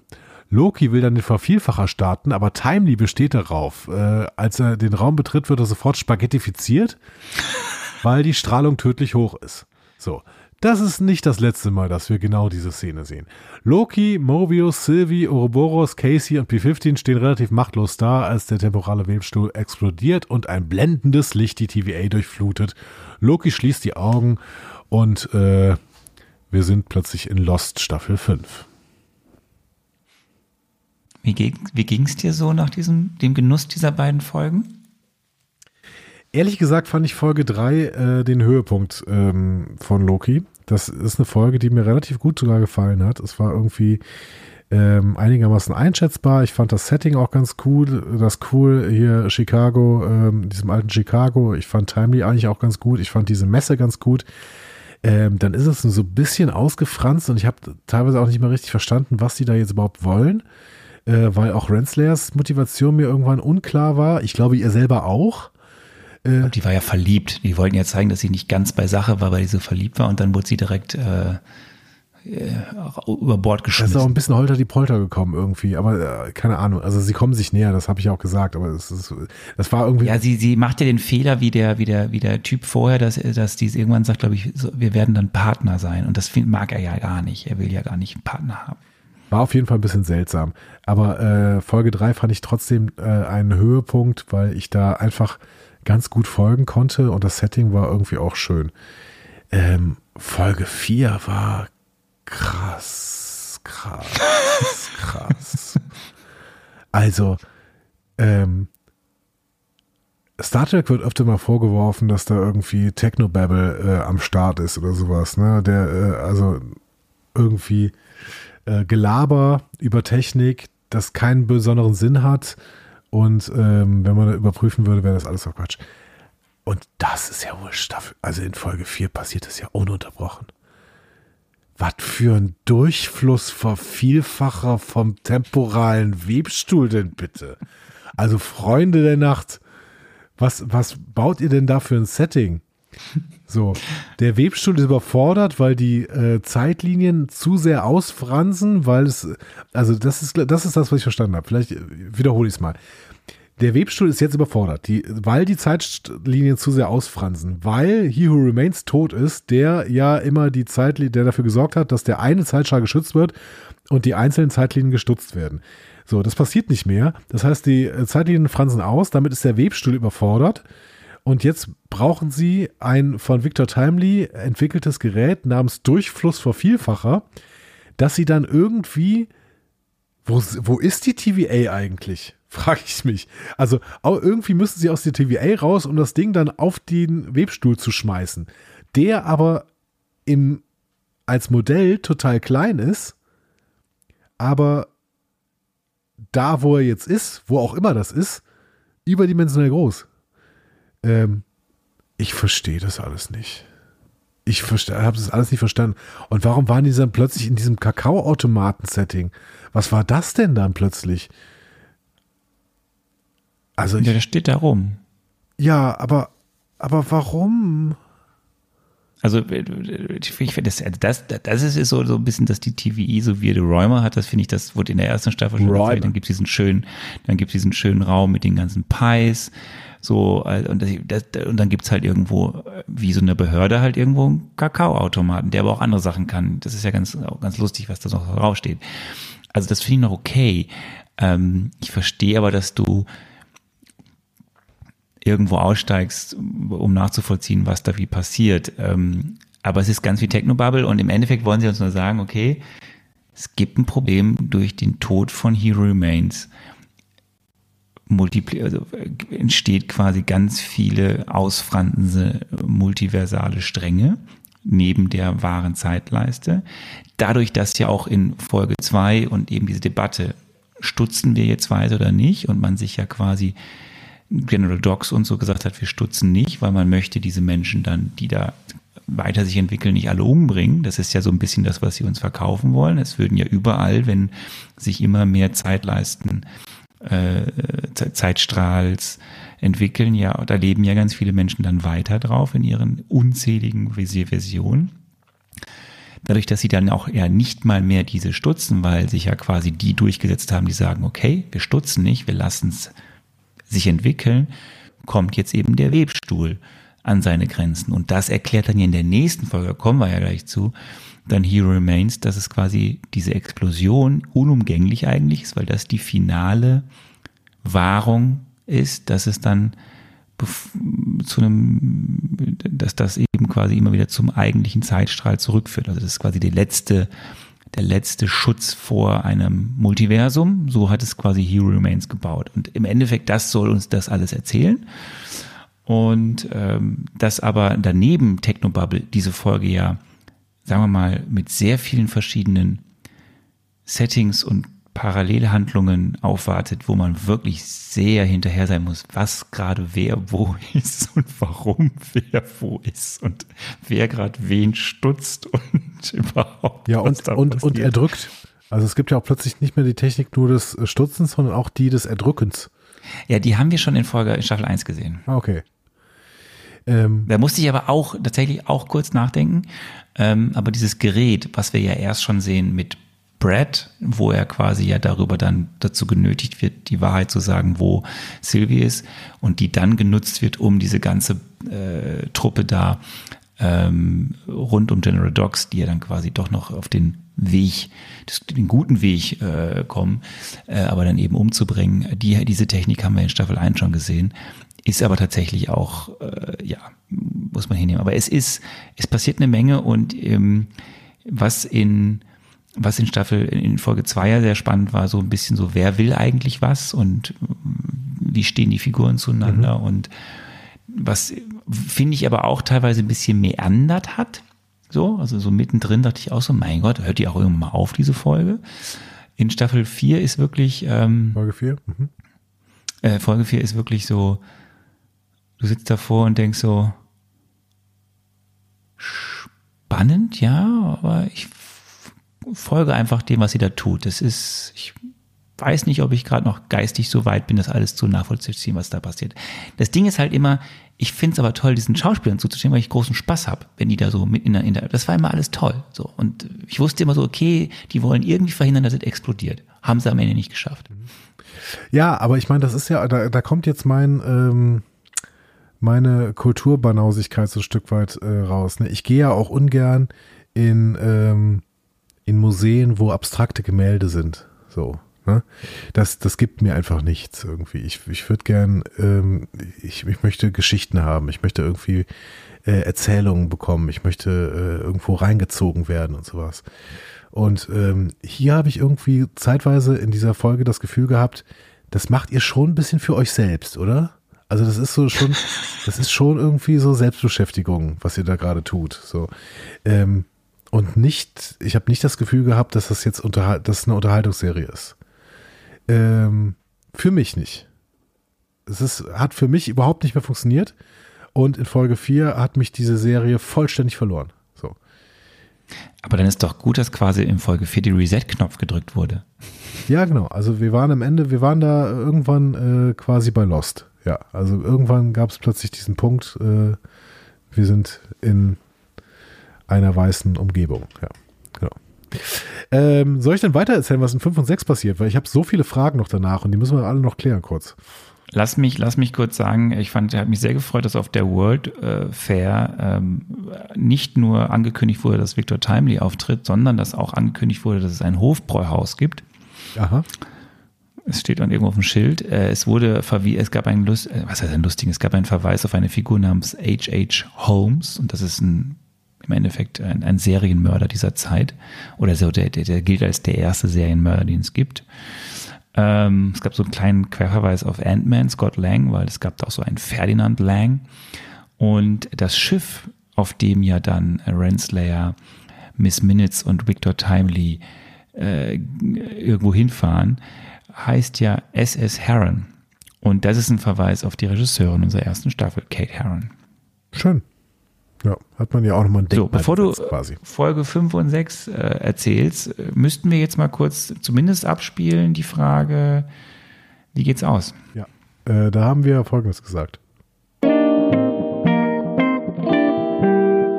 Die Serie endet damit, dass Loki und Mobius mit einer Inkarnation eines Kangs kooperieren.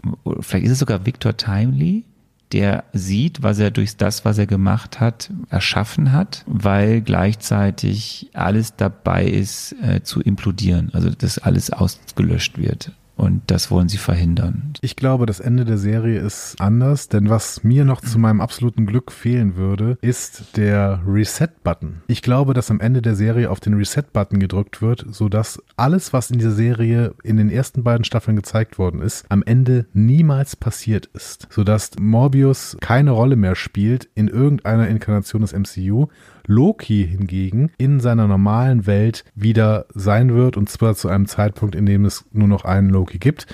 Allein schon, weil man damit Loki eben weitere Filme machen könnte. Und Kang keinerlei Änderungen erfahren hat. Das heißt, weiterhin großen Einfluss auf die Zeitlinie nehmen kann, auf das Multiversum nehmen kann und im Endeffekt alles so ist wie vor dieser Serie. Damit lagst du nicht richtig. Du hattest einen Reset-Button, aber er war anders. Ich weiß gar nicht, wer von uns da beiden recht hat, ehrlich gesagt. Aber ich glaube, wir waren beide relativ weit weg. Müssen wir auf jeden Fall noch klären.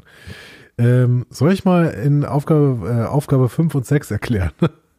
Erklär mal Aufgabe 5 und 6. Science and Fiction und Glorious Purpose. Ja, Loki und die verlassene TVA. Also, Loki öffnet die Augen in einer vollkommen verlassenen TVA. Sein Zeitslipping-Problem kehrt zurück während die TVA dann auch in einen Notmodus übergeht und damit effektiv außer Betrieb gesetzt wird. Loki schnappt sich noch das TVA-Handbuch, bevor das ganze Büro der Spaghettifikation anheimfällt. Ähm, er reist durch die Zeit und trifft auf Varianten seiner Freude in ihrer ursprünglichen Leben. Äh, Casey als Alcatraz-Flüchtling, Flüchtling, äh, Frank Morris 1962 in San Francisco, ähm, Hunter B-15 als Kinderärztin Verity Willis 2012 in New York City, Mobius als Jetski-Verkäufer Don 2022 in Cleveland und Ouroboros als gescheiterter Sci-Fi-Autor und Physikprofessor A.D. Dark 1994 in Pasadena. Äh, Loki will in die Zeit zurückreisen, bevor der temporale Webstuhl zerstört wird, aber Dark erklärt, dass es unmöglich ist, es sei denn, Loki lernt, sein Zeitslipping-Problem zu kontrollieren. Äh, Dark vermutet, dass die TVA vielleicht noch in seinem, äh, in einem Zeitpunkt irgendwann existiert. Da Loki aber nicht weiß, wo er suchen soll, schlägt Dark vor, den Rest ihrer Freunde zu versammeln, um die Koordinaten zu bestimmen, zu denen Loki zurückreisen kann. Ähm, Warum die das wissen, auch unklar. Mir zumindest. So, da Loki kein Tempad gerettet hat, gibt er Dark sein TVA-Handbuch, damit er einen Tempad bauen kann. So. Loki slippt plötzlich zu Don in einer Zeitlinie. Äh, Dark trifft mit einem funktionstüchtigen Tempad ein, dessen Bau ihn 19 Monate seinen Job und seine Ehe gekostet hat. Loki rekrutiert einen widerwilligen Don und benutzt das Tempad, um Willis und Morris auch aus ihren Zeitlinien zu holen, bevor er Sylvie 1982 in Broxton anspricht. So, Sylvie kennt den aber und sagt, nö, ich komme nicht mit dir mit. Ähm, ich finde auch, dass du äh, alle quasi in ihrem ursprünglichen Leben hättest lassen sollen. Sylvie bringt Loki dazu, zuzugeben, dass er aus Angst vor dem Alleinsein gehandelt hat. Beschämt kehrt Loki zu den anderen zurück und versucht, sie alle wieder nach Hause zu schicken. Aber Sylvie ändert ihre Meinung, als ihre Zeitlinie verschwindet. So. So, Dark will jetzt sein Tempad holen, findet es aber nicht mehr. So, die Realität destabilisiert sich rapide. Morris, Dark, Don, Willis und Sylvie werden spaghettifiziert. Äh, Loki erinnert sich an Sylvies Worte, dass alle Lokis dazu bestimmt sind zu verlieren und bricht zusammen. Dann findet er sich plötzlich in der Vergangenheit wieder, mit allen noch am Leben. Loki erkennt, dass er sein Sideslipping-Problem kontrollieren kann, indem er sich auf eine Person statt ein Ereignis konzentriert. Und er fokussiert sich dann auf Ouroboros und transportiert sich zurück in die Zeit, kurz bevor der temporale Webstuhl zerstört wird. Und das ist in Folge 6 gerade dann, als Victor Timely den Durchfluss vor Vielfacher starten will, bevor, bevor er dann zu Spaghetti wird. Ähm, Loki versucht mehrfach in der Zeit zurückzuspringen, um diesen Start des Vervielfaches zu beschleunigen. Entschuldigung. Ähm, indem er Timely während seiner Verhörung durch Ravonna Renslayer und Miss Minutes entführt, ist aber immer noch zu spät. Dann beschließt er, Timely auf den Moment seines Eintreffens der TVA vorzubereiten, wo die temporale Strahlung niedrig genug ist, damit Timely ihn Vervielfacher starten und lebendig zurückkehren kann. Als sie dann den Erfolg feiern, stellt Ouroboros fest, dass der Webstuhl sofort überlastet äh, wird, da das Multiversum sich unendlich in unzählige Zweige ausdehnt. Also, das Ganze hatte irgendwie gar keinen Sinn. So. Loki reist also zurück zu dem Moment, bevor Sylvie He Who Remains tötet und bittet sie, davon abzusehen. Sylvie besteht aber darauf, dass Loki sie töten muss, wenn er, äh, er äh, He Who Remains beschützen möchte. Loki weigert sich und He Who Remains friert Sylvie in der Zeit ein und entfernt sie aus dem Raum. Der erklärt Loki dann, dass der temporale Webstuhl ein Notfallsystem ist. Bei Überlastung löscht der Webstuhl die verzweigten Zeitlinien, einschließlich der DVA, um die heilige Zeitlinie dann zu bewahren. Er warnt Loki davor, den Webstuhl zu zerstören, da dies seine Varianten im Multiversum freisetzen würde. Loki slippt also zurück zu seinem Verhör mit Mobius im Zeittheater, der ihm klar macht, dass der glorreiche Zweck eine Bürde ist, die nicht vermieden werden kann. Loki kehrt zurück ins destabilisierende Pasadena 1994, um Sylvie zu fragen, was er tun soll. Sylvie überzeugt ihn, den freien Willen zu bewahren und Loki beschließt, die heilige Zeitlinie durch etwas Besseres zu ersetzen.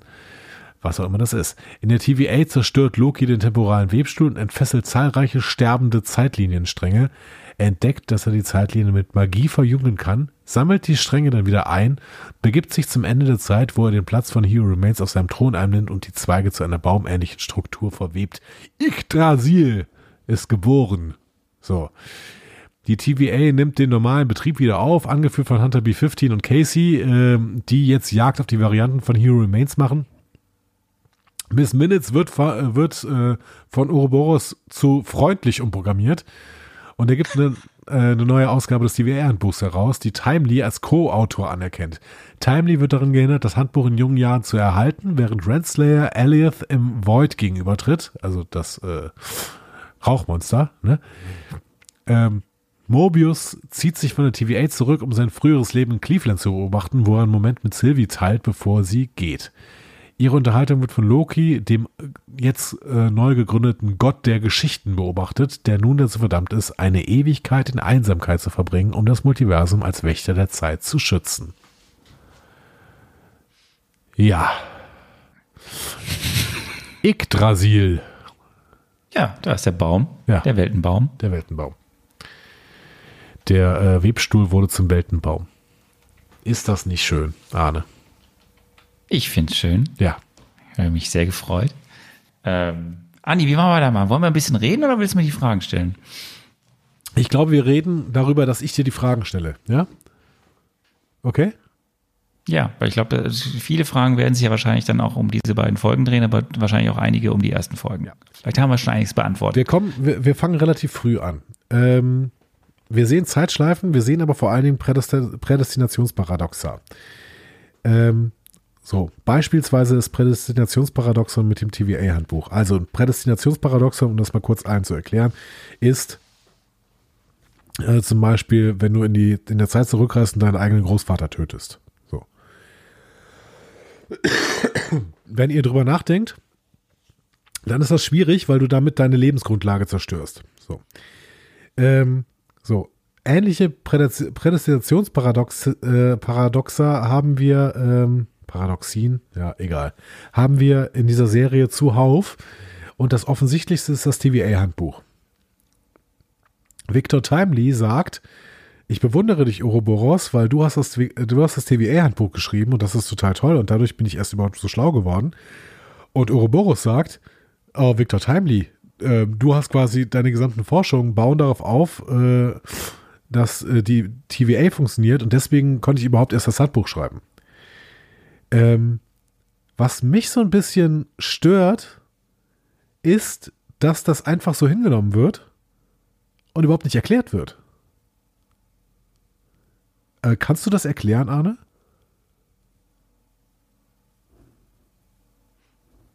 Nein. Okay. Gut. Ich nehme das so hin. Okay. Gut. Also, weil, Also was mir auffällt, ist, dass hier eine ganz andere Form von ähm, äh, Ursache-Wirkung, ähm, äh, also wenn ich mich zurückerinnere an, an Endgame, die Zeitreise dort, wird dort ein anderes Konstrukt eigentlich uns erklärt, als es jetzt hier gelebt wird. Ähm, durch das, wie He Remains das alles dann irgendwie macht und managt und vorsieht und ähm, das ineinander verwebt. Ich glaube, man muss das einfach dann auf diese größere Macht schieben und äh, dass dahinter ein größerer Plan steckt, der was anderes verhindern soll. Ähm, alles ist vorherbestimmt, alles soll so passieren, deswegen passiert alles so. Das ist das, was Human Remains uns erzählt. Alles ist geplant. Er ist der große Strippenzieher, der ist jetzt tot, deswegen eigentlich beginnt jetzt erst mit der sein, seines mit seinem Tod und mit der Tatsache, dass ähm, jetzt nicht mehr so wie von ihm alles vorherbestimmt ist nach den großen multiversalen Kriegen, die es dann ja schon mal gab. ja, Äh, und jetzt sitzt Doki da und jetzt ist alles anders, weil jetzt ist er der Geschichtenerzähler, jetzt gibt's diesen Baum, jetzt wird wieder was Neues aufkommen, nämlich ein neuer multiversaler Krieg. Eigentlich so, wie wir es in der, im, im MCU jetzt kennen, haben wir zum ersten Mal ein Multiversum. Das ist eigentlich, was die Serie uns am Ende sagt. Und alles, was vorher war, ist irgendwie vorherbestimmt. Deswegen muss man das so nehmen, dass es auch diese Prädestinationsparadoxa gibt. Punkt. ja, äh, das verstehe ich. Ähm, aber wir haben, wir haben bis jetzt immer so angemerkt, wenn es irgendwelche Logiklöcher in den Filmen gab. Meistens, also nein, immer waren die unbeabsichtigt. Ne? Dass da irgendwie in der Erzählung irgendwie eine Lücke war oder sowas. Das kann passieren, finde ich überhaupt nicht schlimm. Ähm, aber wir haben immer wieder auch darauf hingewiesen. So. Ich weiß auch, dass Leute sich darüber aufregen, dass wir darauf hinweisen. Aber gut. Ich kann nicht, also, ja, egal. Ähm, hier ist, hier liegt die Sache ja anders, weil sie ja demonstrativ uns ein Logikloch erzählen und sagen, das ist so. Also bewusst. Das heißt, sie weichen bewusst von einer Logik ab, die wir verstehen können. Das Prädestinationsparadox ergibt uns quasi, dass, dass unsere Kausalitäten keine Rolle mehr spielen in diesem Universum. Ja, aber das ist ja auch deswegen ja die Namen, ne? Also dieses, ne, dieser, dieser Kreislauf beißt sich selbst in den Schwanz, dieses, diese ähm, ähm, Möbius-Spirale, so heißt sie doch, ne? Ähm, Ja, Ouroboros Die- heißt die das ja auch- halt, ja. Ja, nee, es gibt ja, Mobius äh, ist ja an diese, an, an das andere angelehnt, an diese Möbius, wie heißt das, Möbius-Spirale? Keine Ahnung, die? weiß ich. Das ist, das ist ja das, was man auf diesem Plakat hat, also wo etwas, äh, wo, wo ähm, äh, so eine Spirale sich oben und unten wieder trifft, Aha. was eigentlich nicht geht. So, und ähm, Ouroboros eben mit dieser Schlange, die sich da in den Kopf oder Schwanz beißt. Ähm, also das, darauf wird ja die ganze Zeit angespielt, dass hier etwas, dass hier Zeit anders funktioniert, als wir es kennen. Ja, aber dann, dann sind wir halt nicht mehr äh, die Zielgruppe dieser Serie, weil diese Serie nicht mehr unserer Logik folgt. So, das heißt, wir haben gar keine Chance mehr in irgendeiner Weise irgendwas zu verstehen, weil es ist eine andere Logik, als wir verstehen können. So, Der, dieser Webstuhl darf niemals entstehen. In unserer Logik kann dieser Webstuhl nicht entstehen, weil ähm, Ouroboros braucht das Wissen von Victor Timely und Victor Timely braucht das Wissen von Ouroboros. Das heißt, sie haben es beide ja erstmal nicht. Äh, Ursache-Wirkungsprinzip ist völlig außer Kraft gesetzt. Das heißt, äh, es ist nicht möglich, dass dieser Er sagt Webstuhl er entsteht. sagt's ja selbst, Henne-Ei. Genau. Also keine Chance. Es gibt keine Chance, dass dieser Webstuhl entsteht. Und das finde ich äh, schwierig. Und ich finde es dann auch ein bisschen äh, schwierig, dass einfach gesagt wird, ha ja, das ist jetzt so. So, äh, keine Ahnung. Das ist, ist nicht meine Art von Geschichten erzählen. So, da, da, da, da fehlt mir was. So. Ähm, aber egal. Dann gehen wir weiter mit Fragen. Ähm, in der Serie kann Loki dann sein Zeitslipping plötzlich kontrollieren, indem er sich auf Personen konzentriert. Warum? Das wird in dieser Folge mit, in der Folge 5 einfach nur angerissen. Auch hier muss man es dann hinnehmen. Diese Folge Science Ja. Fiction, Ja, ne? ja. also Wissenschaft oder Fiktion oder verschiedene, und das heißt dann, okay, weil du einen Bund hast, weil du ein Gott bist, wenn du dich auf die emotional auf die konzentrierst, so wird's erklärt. Der kann, der, Okay, also es ist einfach eine oder nicht. Fähigkeit von Loki. ist eine Fähigkeit von Loki, wenn er sich aufs, auf, aufgrund seiner Natur, aufgrund seiner Mhm. Art, aufgrund seiner emotionalen Bildung zu Bindung zur Person oder zu, zu überhaupt dem, was ihm wichtig ist, kann er dann, so wird's versucht zu erklären, das musst du einfach hinnehmen. Okay, ja, ja, ja Also ich, wird- ich wollte ja auch immer, dass mir Lokis Kräfte mal irgendwann erklärt werden. Ähm, dann wird mir hier eine Kraft erklärt. Okay, also Lokis Kräfte stammen daraus, dass er sich, äh, dass er ein interaktiver Charakter ist. Also ein, ein Charakter, der mit anderen interagieren muss, äh, zumindest gedanklich, damit er überhaupt äh, seine Fähigkeiten hat. Okay. Fair enough. So. Wie gesagt, das wollte ich haben. So. Ähm, so, die eine Frage habe ich mir, glaube ich, in dem Zusammenhang schon mal ähm, beantwortet. Also, das Multiversum expandiert, weil He Who Remains stirbt und der hat vorher den Zeitstrahl beschützt und die einzelnen Varianten gestutzt, richtig? Äh, der hat am Ende dazu alles äh, in die Wege geleitet, dass es eben mit der TVA und dem, wie er es kontrolliert hat, äh, keine, ke- kein, nochmal kein Multiversum gibt. Deswegen gibt es diesen äh, äh, äh, wahren Zeitstrahl. Also seine Handlanger, die TVA, hat er ja quasi da quasi daf- dafür dann gebaut und denen allen erstmal dann ne, den Kopf gewaschen, dass die nicht mehr wissen, woher sie eigentlich kommen. Demnach gab es ja vorher schon mal zu viele multiversale Kriege und er hat dann quasi einen Schutzmechanismus eingebaut in diesen Webstuhl, dass wenn das alles nicht mehr funktioniert oder er stirbt und es zu viele äh, unkontrollierte Zeitsträhle, Strähle, Zeitstrahlen gibt, dass dann quasi dieser Webstuhl explodiert und alles wieder auf Null zurücksetzt, auf den originalen Zeitstrahl. Okay. Ähm, Also so ein Dauerkreislauf. Und dass es quasi dann zu Ende ist, dass es immer wieder von vorne beginnt, aber es nicht ausbrechen kann. Und erst wenn man das dann umgeht, was Loki am Ende dieser Serie macht, beginnt was Neues, was eben nicht mehr dieser Logik folgt. warum weiß dann He Who Remains so deutlich, dass ohne ihn das Ganze auf gar keinen Fall funktionieren kann? Weil Docs hat es ja versucht. Docs hätte ja äh, quasi mit ihren mit ihrer Aufständlertruppe äh, einfach die TVA so weitergeführt, dass weiterhin alle Varianten gestutzt werden würden und dann hätte der temporale Erstmal wissen wir weiter- nicht- weiter funktioniert. Erstmal wissen wir nicht, ob Docs das wirklich geschafft hätte. Mit, Sie hat es also Zeit selbst als Docs geschafft. Jetzt jetzt versucht, ob sie es geschafft hat. Jetzt vielleicht auch, wir hätten ja auch nur, wir sehen ja nicht, wir hätten dann ja sehen, stundenlang zusehen müssen, ob sie das, also scha schafft das diese Truppe so schnell alles Neue zu tilgen, während so viele unendliche neue ähm, Abzweigungen entstehen. Wissen wir nicht. Es wird ja unterbrochen und dann ist eh alles vorbei. Okay. Okay, weil ich habe diese ähm, überbordende Rolle von He Who Remains vielleicht noch nicht ganz verstanden. Also, dass äh, Victor Timely ein, ein genialer Typ ist, der das alles entwickelt hat, verstehe ich. Aber warum He Who Remains jetzt im Endeffekt so eine Riesenrolle da überhaupt hat? Also außer, dass er das Ganze Naja, irgendwie das, ähm, als Plan hat. Das wird im, das wird im Finale von Staffel 1 erzählt und dann wird es hier und da in dieser Staffel jetzt angedeutet, dass er the Master of Everything ist. Ja, ja, weil er es geplant hat, aber jetzt irgendwie, warum? Ja, okay. Ähm, was passiert genau, wenn der temporale Webstuhl zerstört wird? Also es erklärt ja Hero Remains. Ja, ja er aber erklär es mir nochmal bitte. Also, es ist jetzt, es ist jetzt wirklich kein, es ist keine sarkastische Frage. Ich möchte einen Fehler in dieser Serie äh, aufdecken, sondern ich möchte weiterhin an meinem Verständnis arbeiten, tatsächlich. Genau.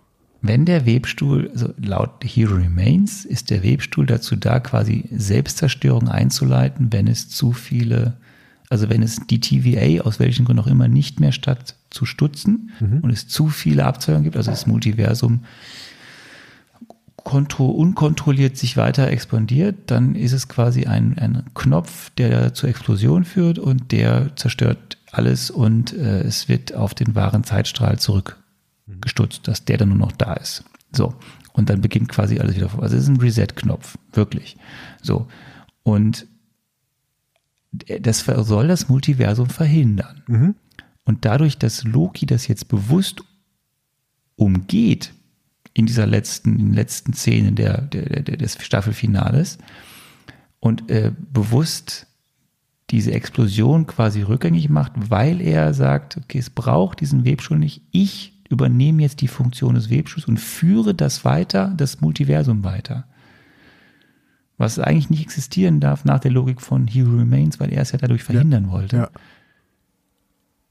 Gibt es jetzt eigentlich in unserem MCU dann das Multiversum, also beginnt eigentlich jetzt erst das Multiversum für uns, von dem wir die ganze Zeit sprechen. Okay.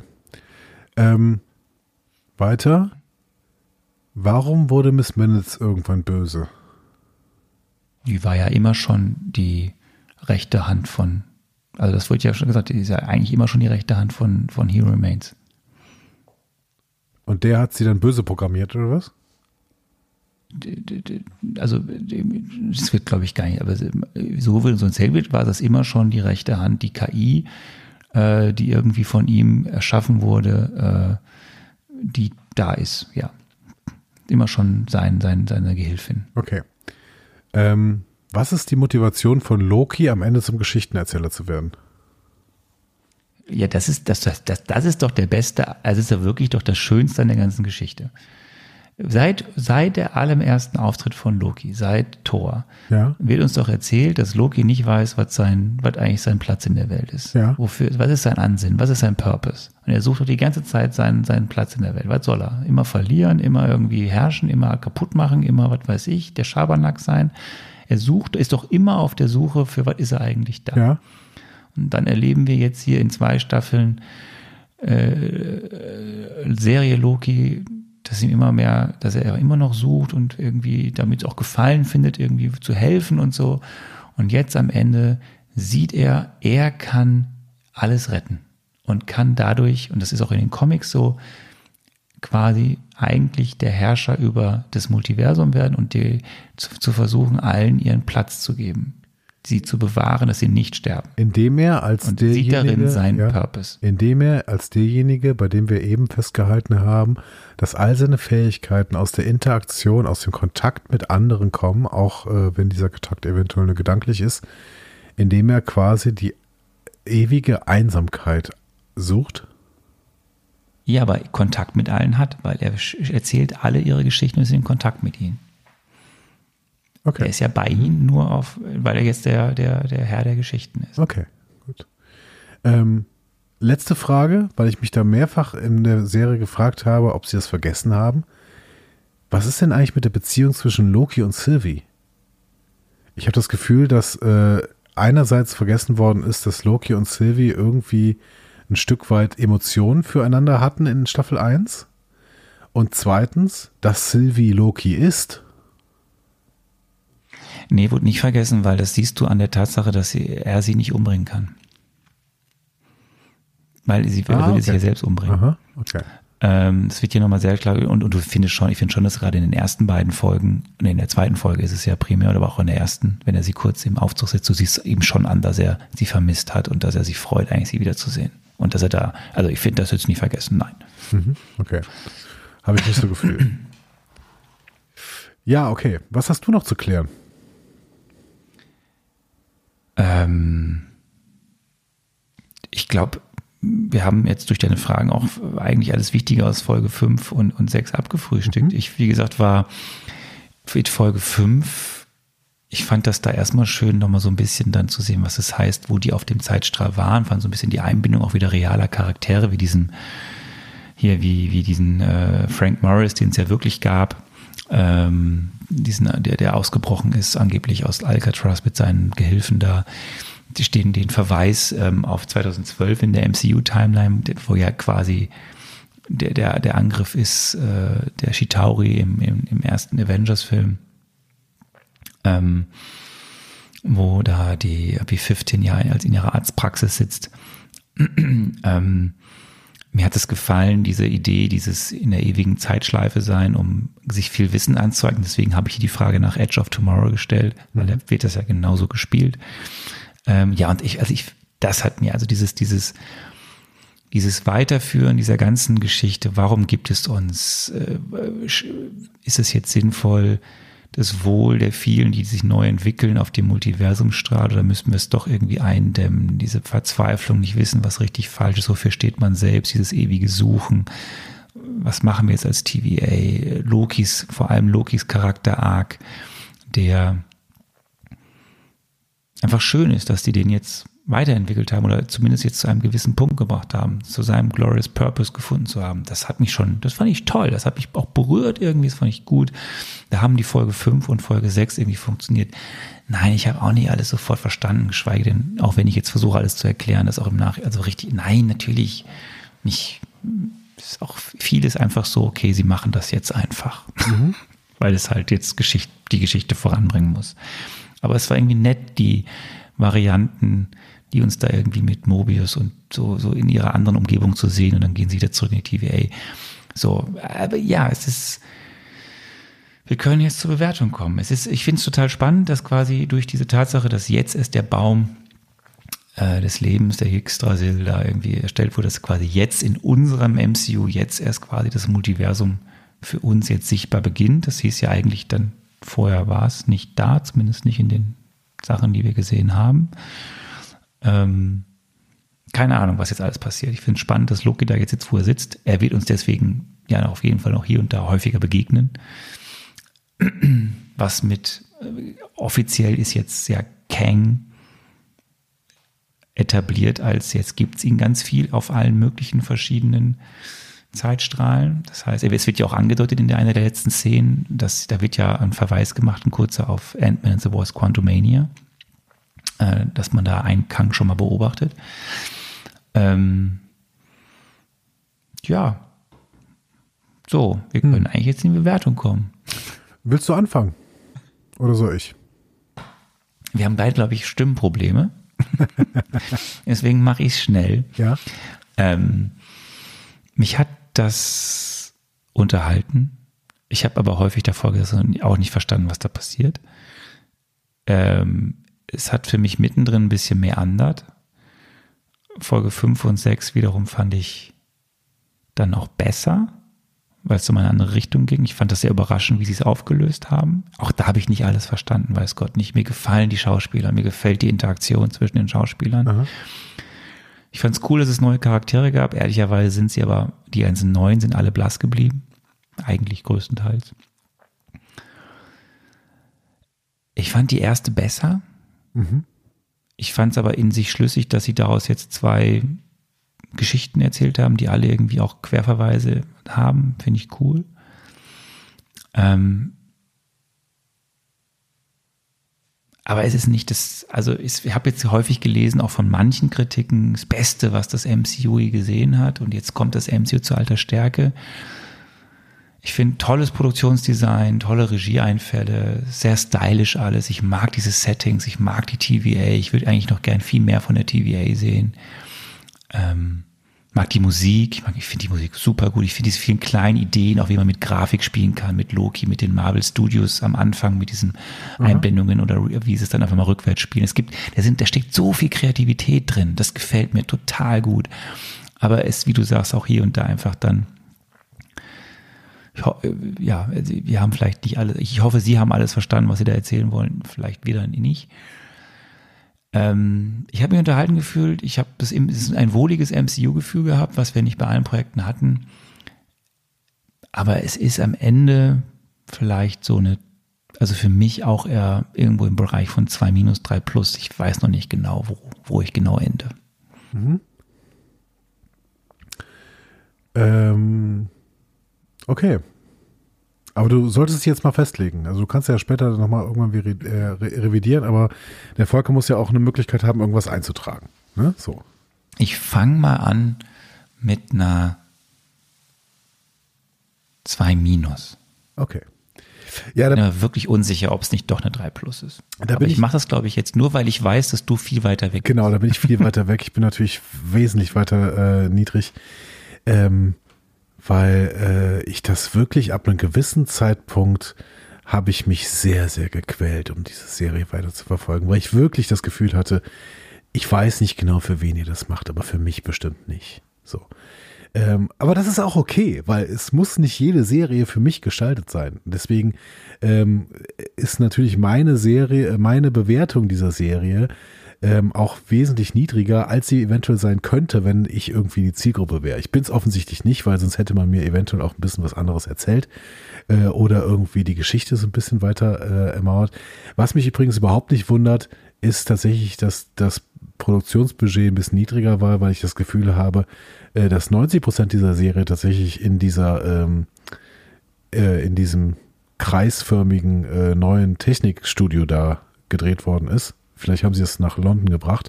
Zumindest wirkt es ein bisschen so. Whatever. Ähm, was ich richtig gut fand, und das möchte ich jetzt mal hervorheben, weil das mir wirklich extrem aufgefallen ist, ist die Musik. Die Musik fand ich wirklich überragend in dieser Serie. Ähm, das war aber leider alles. Weil ich weder die Schauspielenden äh, wirklich überzeugend fand, noch in irgendeiner Weise die Handlung. Die Handlung habe ich teilweise gar nicht mehr erkannt. Ähm, ich fand das Produktionsdesign auch nicht besonders hoch. Ich fand es auch nicht so besonders schön. Ich fand diesen Spaghetti-Effekt ganz nett, aber darauf, darauf sind sie dann auch sehr, sehr stark rumgeritten, ununterbrochen. Ähm, dass dann Loki aber da steht und ab und zu mal so ein, äh, also, also dann zum Geschichtenerzähler wird, ab und zu mal so eine, so eine Wurzel in die Hand packt und die wird dann grün oder sowas war auch ein ziemlich äh, dürftiger Effekt dafür, dass er wirklich wieder alles zusammenweben soll oder so, was hier eigentlich erzählt worden werde, äh, werden sollte. Also das fand ich auch nicht so besonders gut gemacht. Ähm, mir, nee, mir hat das gar nicht gefallen. Ähm, mir hat es sogar noch weniger gefallen als die erste Staffel, weil die erste, in der ersten Staffel ähm, hattest du zumindest irgendwie noch Ansätze am Anfang von der TVA, die irgendwie in etwas äh, Absurdes und in eine äh, satirische Darstellung einer realen Umgebung äh, hätte entgleiten können. Das hier hatte natürlich mit unserer Logik irgendwie und mit dem, was so, äh, was mich auch dazu bringt, Geschichten zu verfolgen, hatte das halt gar nichts mehr zu tun. So. Und das mag ich nicht. Das mag ich überhaupt nicht. So. Aber ähm, ich sage nochmal, das mag ich nicht und äh, es könnte aber sehr, sehr viele Leute geben, die das eben mögen und die genau sowas sehen wollen. Und dann ist das wiederum eine, eine, eine gute Serie für diese Leute. Also es ist ähm, keine Katastrophe in ähm, einem Ausmaß wie Ant-Man and the Wasp, ein Film, bei dem man einfach auch nicht sagen kann, dass der gut ist. Der ist einfach nur Rotz. So. Das ist bei Loki anders. Loki äh, kann man durchaus sagen, dass es gut ist, aber für mich war das gar nichts. So. Und deswegen ähm, 4 minus. Ja. Gnädig.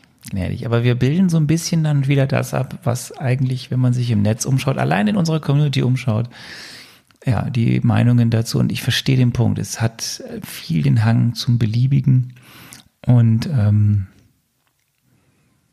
ja, ist die Grundkritik, die du ja eh hast am Multiversum. Ja, ich würde die Beliebigkeit noch nicht mal hier so sehen. Also Beliebigkeit, ja, Beliebigkeit ergibt sich durch das Multiversum, weil irgendwie aus jedem, äh, aus jedem äh, parallel verlaufenden Zeitstrahl natürlich die Leute wahllos rüberwechseln können. Das ähm, passiert aber in dieser Serie eigentlich nicht. In dieser Serie wird uns eine, eine sehr, sehr krude Geschichte erzählt, die mit unserer Logik halt nichts mehr zu tun hat.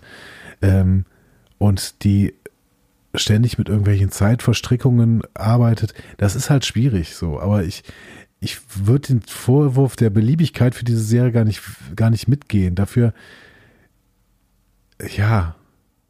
Also eine Beliebigkeit ergibt sich, wenn du ein normales Erzählmuster hast und da wechseln dann plötzlich, also da, da ist dann, da verliert dann zum Beispiel der Tod irgendwie seine Relevanz oder ähm, oder äh, Leute ähm, werden einfach ausgetauscht oder sowas. So, das ist dann beliebig, weil du dann im Endeffekt ähm, keinerlei Verlässlichkeit mehr in einer Erzählung hast. Hier bei Loki hast du ja noch nicht mal eine Erzählung. Also wie, da, da kannst du ja keine Verlässlichkeit reinbringen, weil die Erzählung fehlt, weil, weil, du, weil du gar keine Logik mehr hast, der du folgen kannst. In dem Moment, wo ein Prädestinationsparadoxon einfach so hingenommen wird, ist es ist nicht alles egal, sondern es ist irgendwie, es spielt in einer eigenen Welt, in die ich keinen Einblick habe. Das ist okay. Das ist wie abstrakte Kunst. Ich, ich kann nicht in das, in das Gehirn eines äh, abstrakten Künstlers gucken. Ich kann mir da meine eigene Interpretation suchen. Äh, und das fasziniert Leute. Und das äh, finde ich immer schön, dass das Leute fasziniert. Aber ich habe da keinen Bock drauf. Das ist überhaupt nicht meins. So. Und jetzt hoffe ich einfach, dass diese Serie vorbei ist. Und dass jetzt nicht noch eine Staffel kommt. So. You will see. We will see. So. Ähm, so. Und äh, you will to, äh, tell us, ähm, was ihr jetzt von unserer äh, Bewertung denkt. Ähm, und Arne, wir sind jetzt ganz knapp davor, wieder können wir das sagen, ganz knapp davor, quasi aktuell zu werden. Wir haben äh, noch zwei Produkte des MCU vor uns. Das eine ist äh, die zweite Staffel von ähm, Groot, ne? Mhm. Und The Marvels. Genau. Kommt ansonsten noch Jahr was dieses um. Jahr? Nee, ne? Meines Wissens nicht. What If, Staffel 2? Ähm, nee, nee, nee, nee, nee, nee. Also meines Wissens nicht. Und es geht eigentlich meines Wissens dann mit Echo im nächsten Jahr, im Januar weiter. Äh, dann würde ich sagen, ähm, schreibt die Kommentare, was ihr so von ähm, Loki Staffel 2 hieltet oder was ihr von unserer Besprechung hieltet. Wenn ihr irgendwelche Korrekturen habt, schreibt die gerne auch in die Kommentare. Dann können wir äh, die Gebrauchsanweisung für das MCU weiter ausbauen. Und ähm, ansonsten freue ich mich äh, auf äh, die nächste Folge, in der wir dann einen Blick in Richtung The Marvels werfen wahrscheinlich. Ne? Oder machen wir, machen wir noch eine Groot-Folge dazwischen? Wir gucken mal. Wir planen jetzt mal und wir halten euch auf dem Laufenden. Okay, alles klar. Äh, das letzte Wort hat wie immer der liebe Arne. Tschüss. Ich brauche eine Salbei-Tablette. Einen schönen Abend. Bis dann.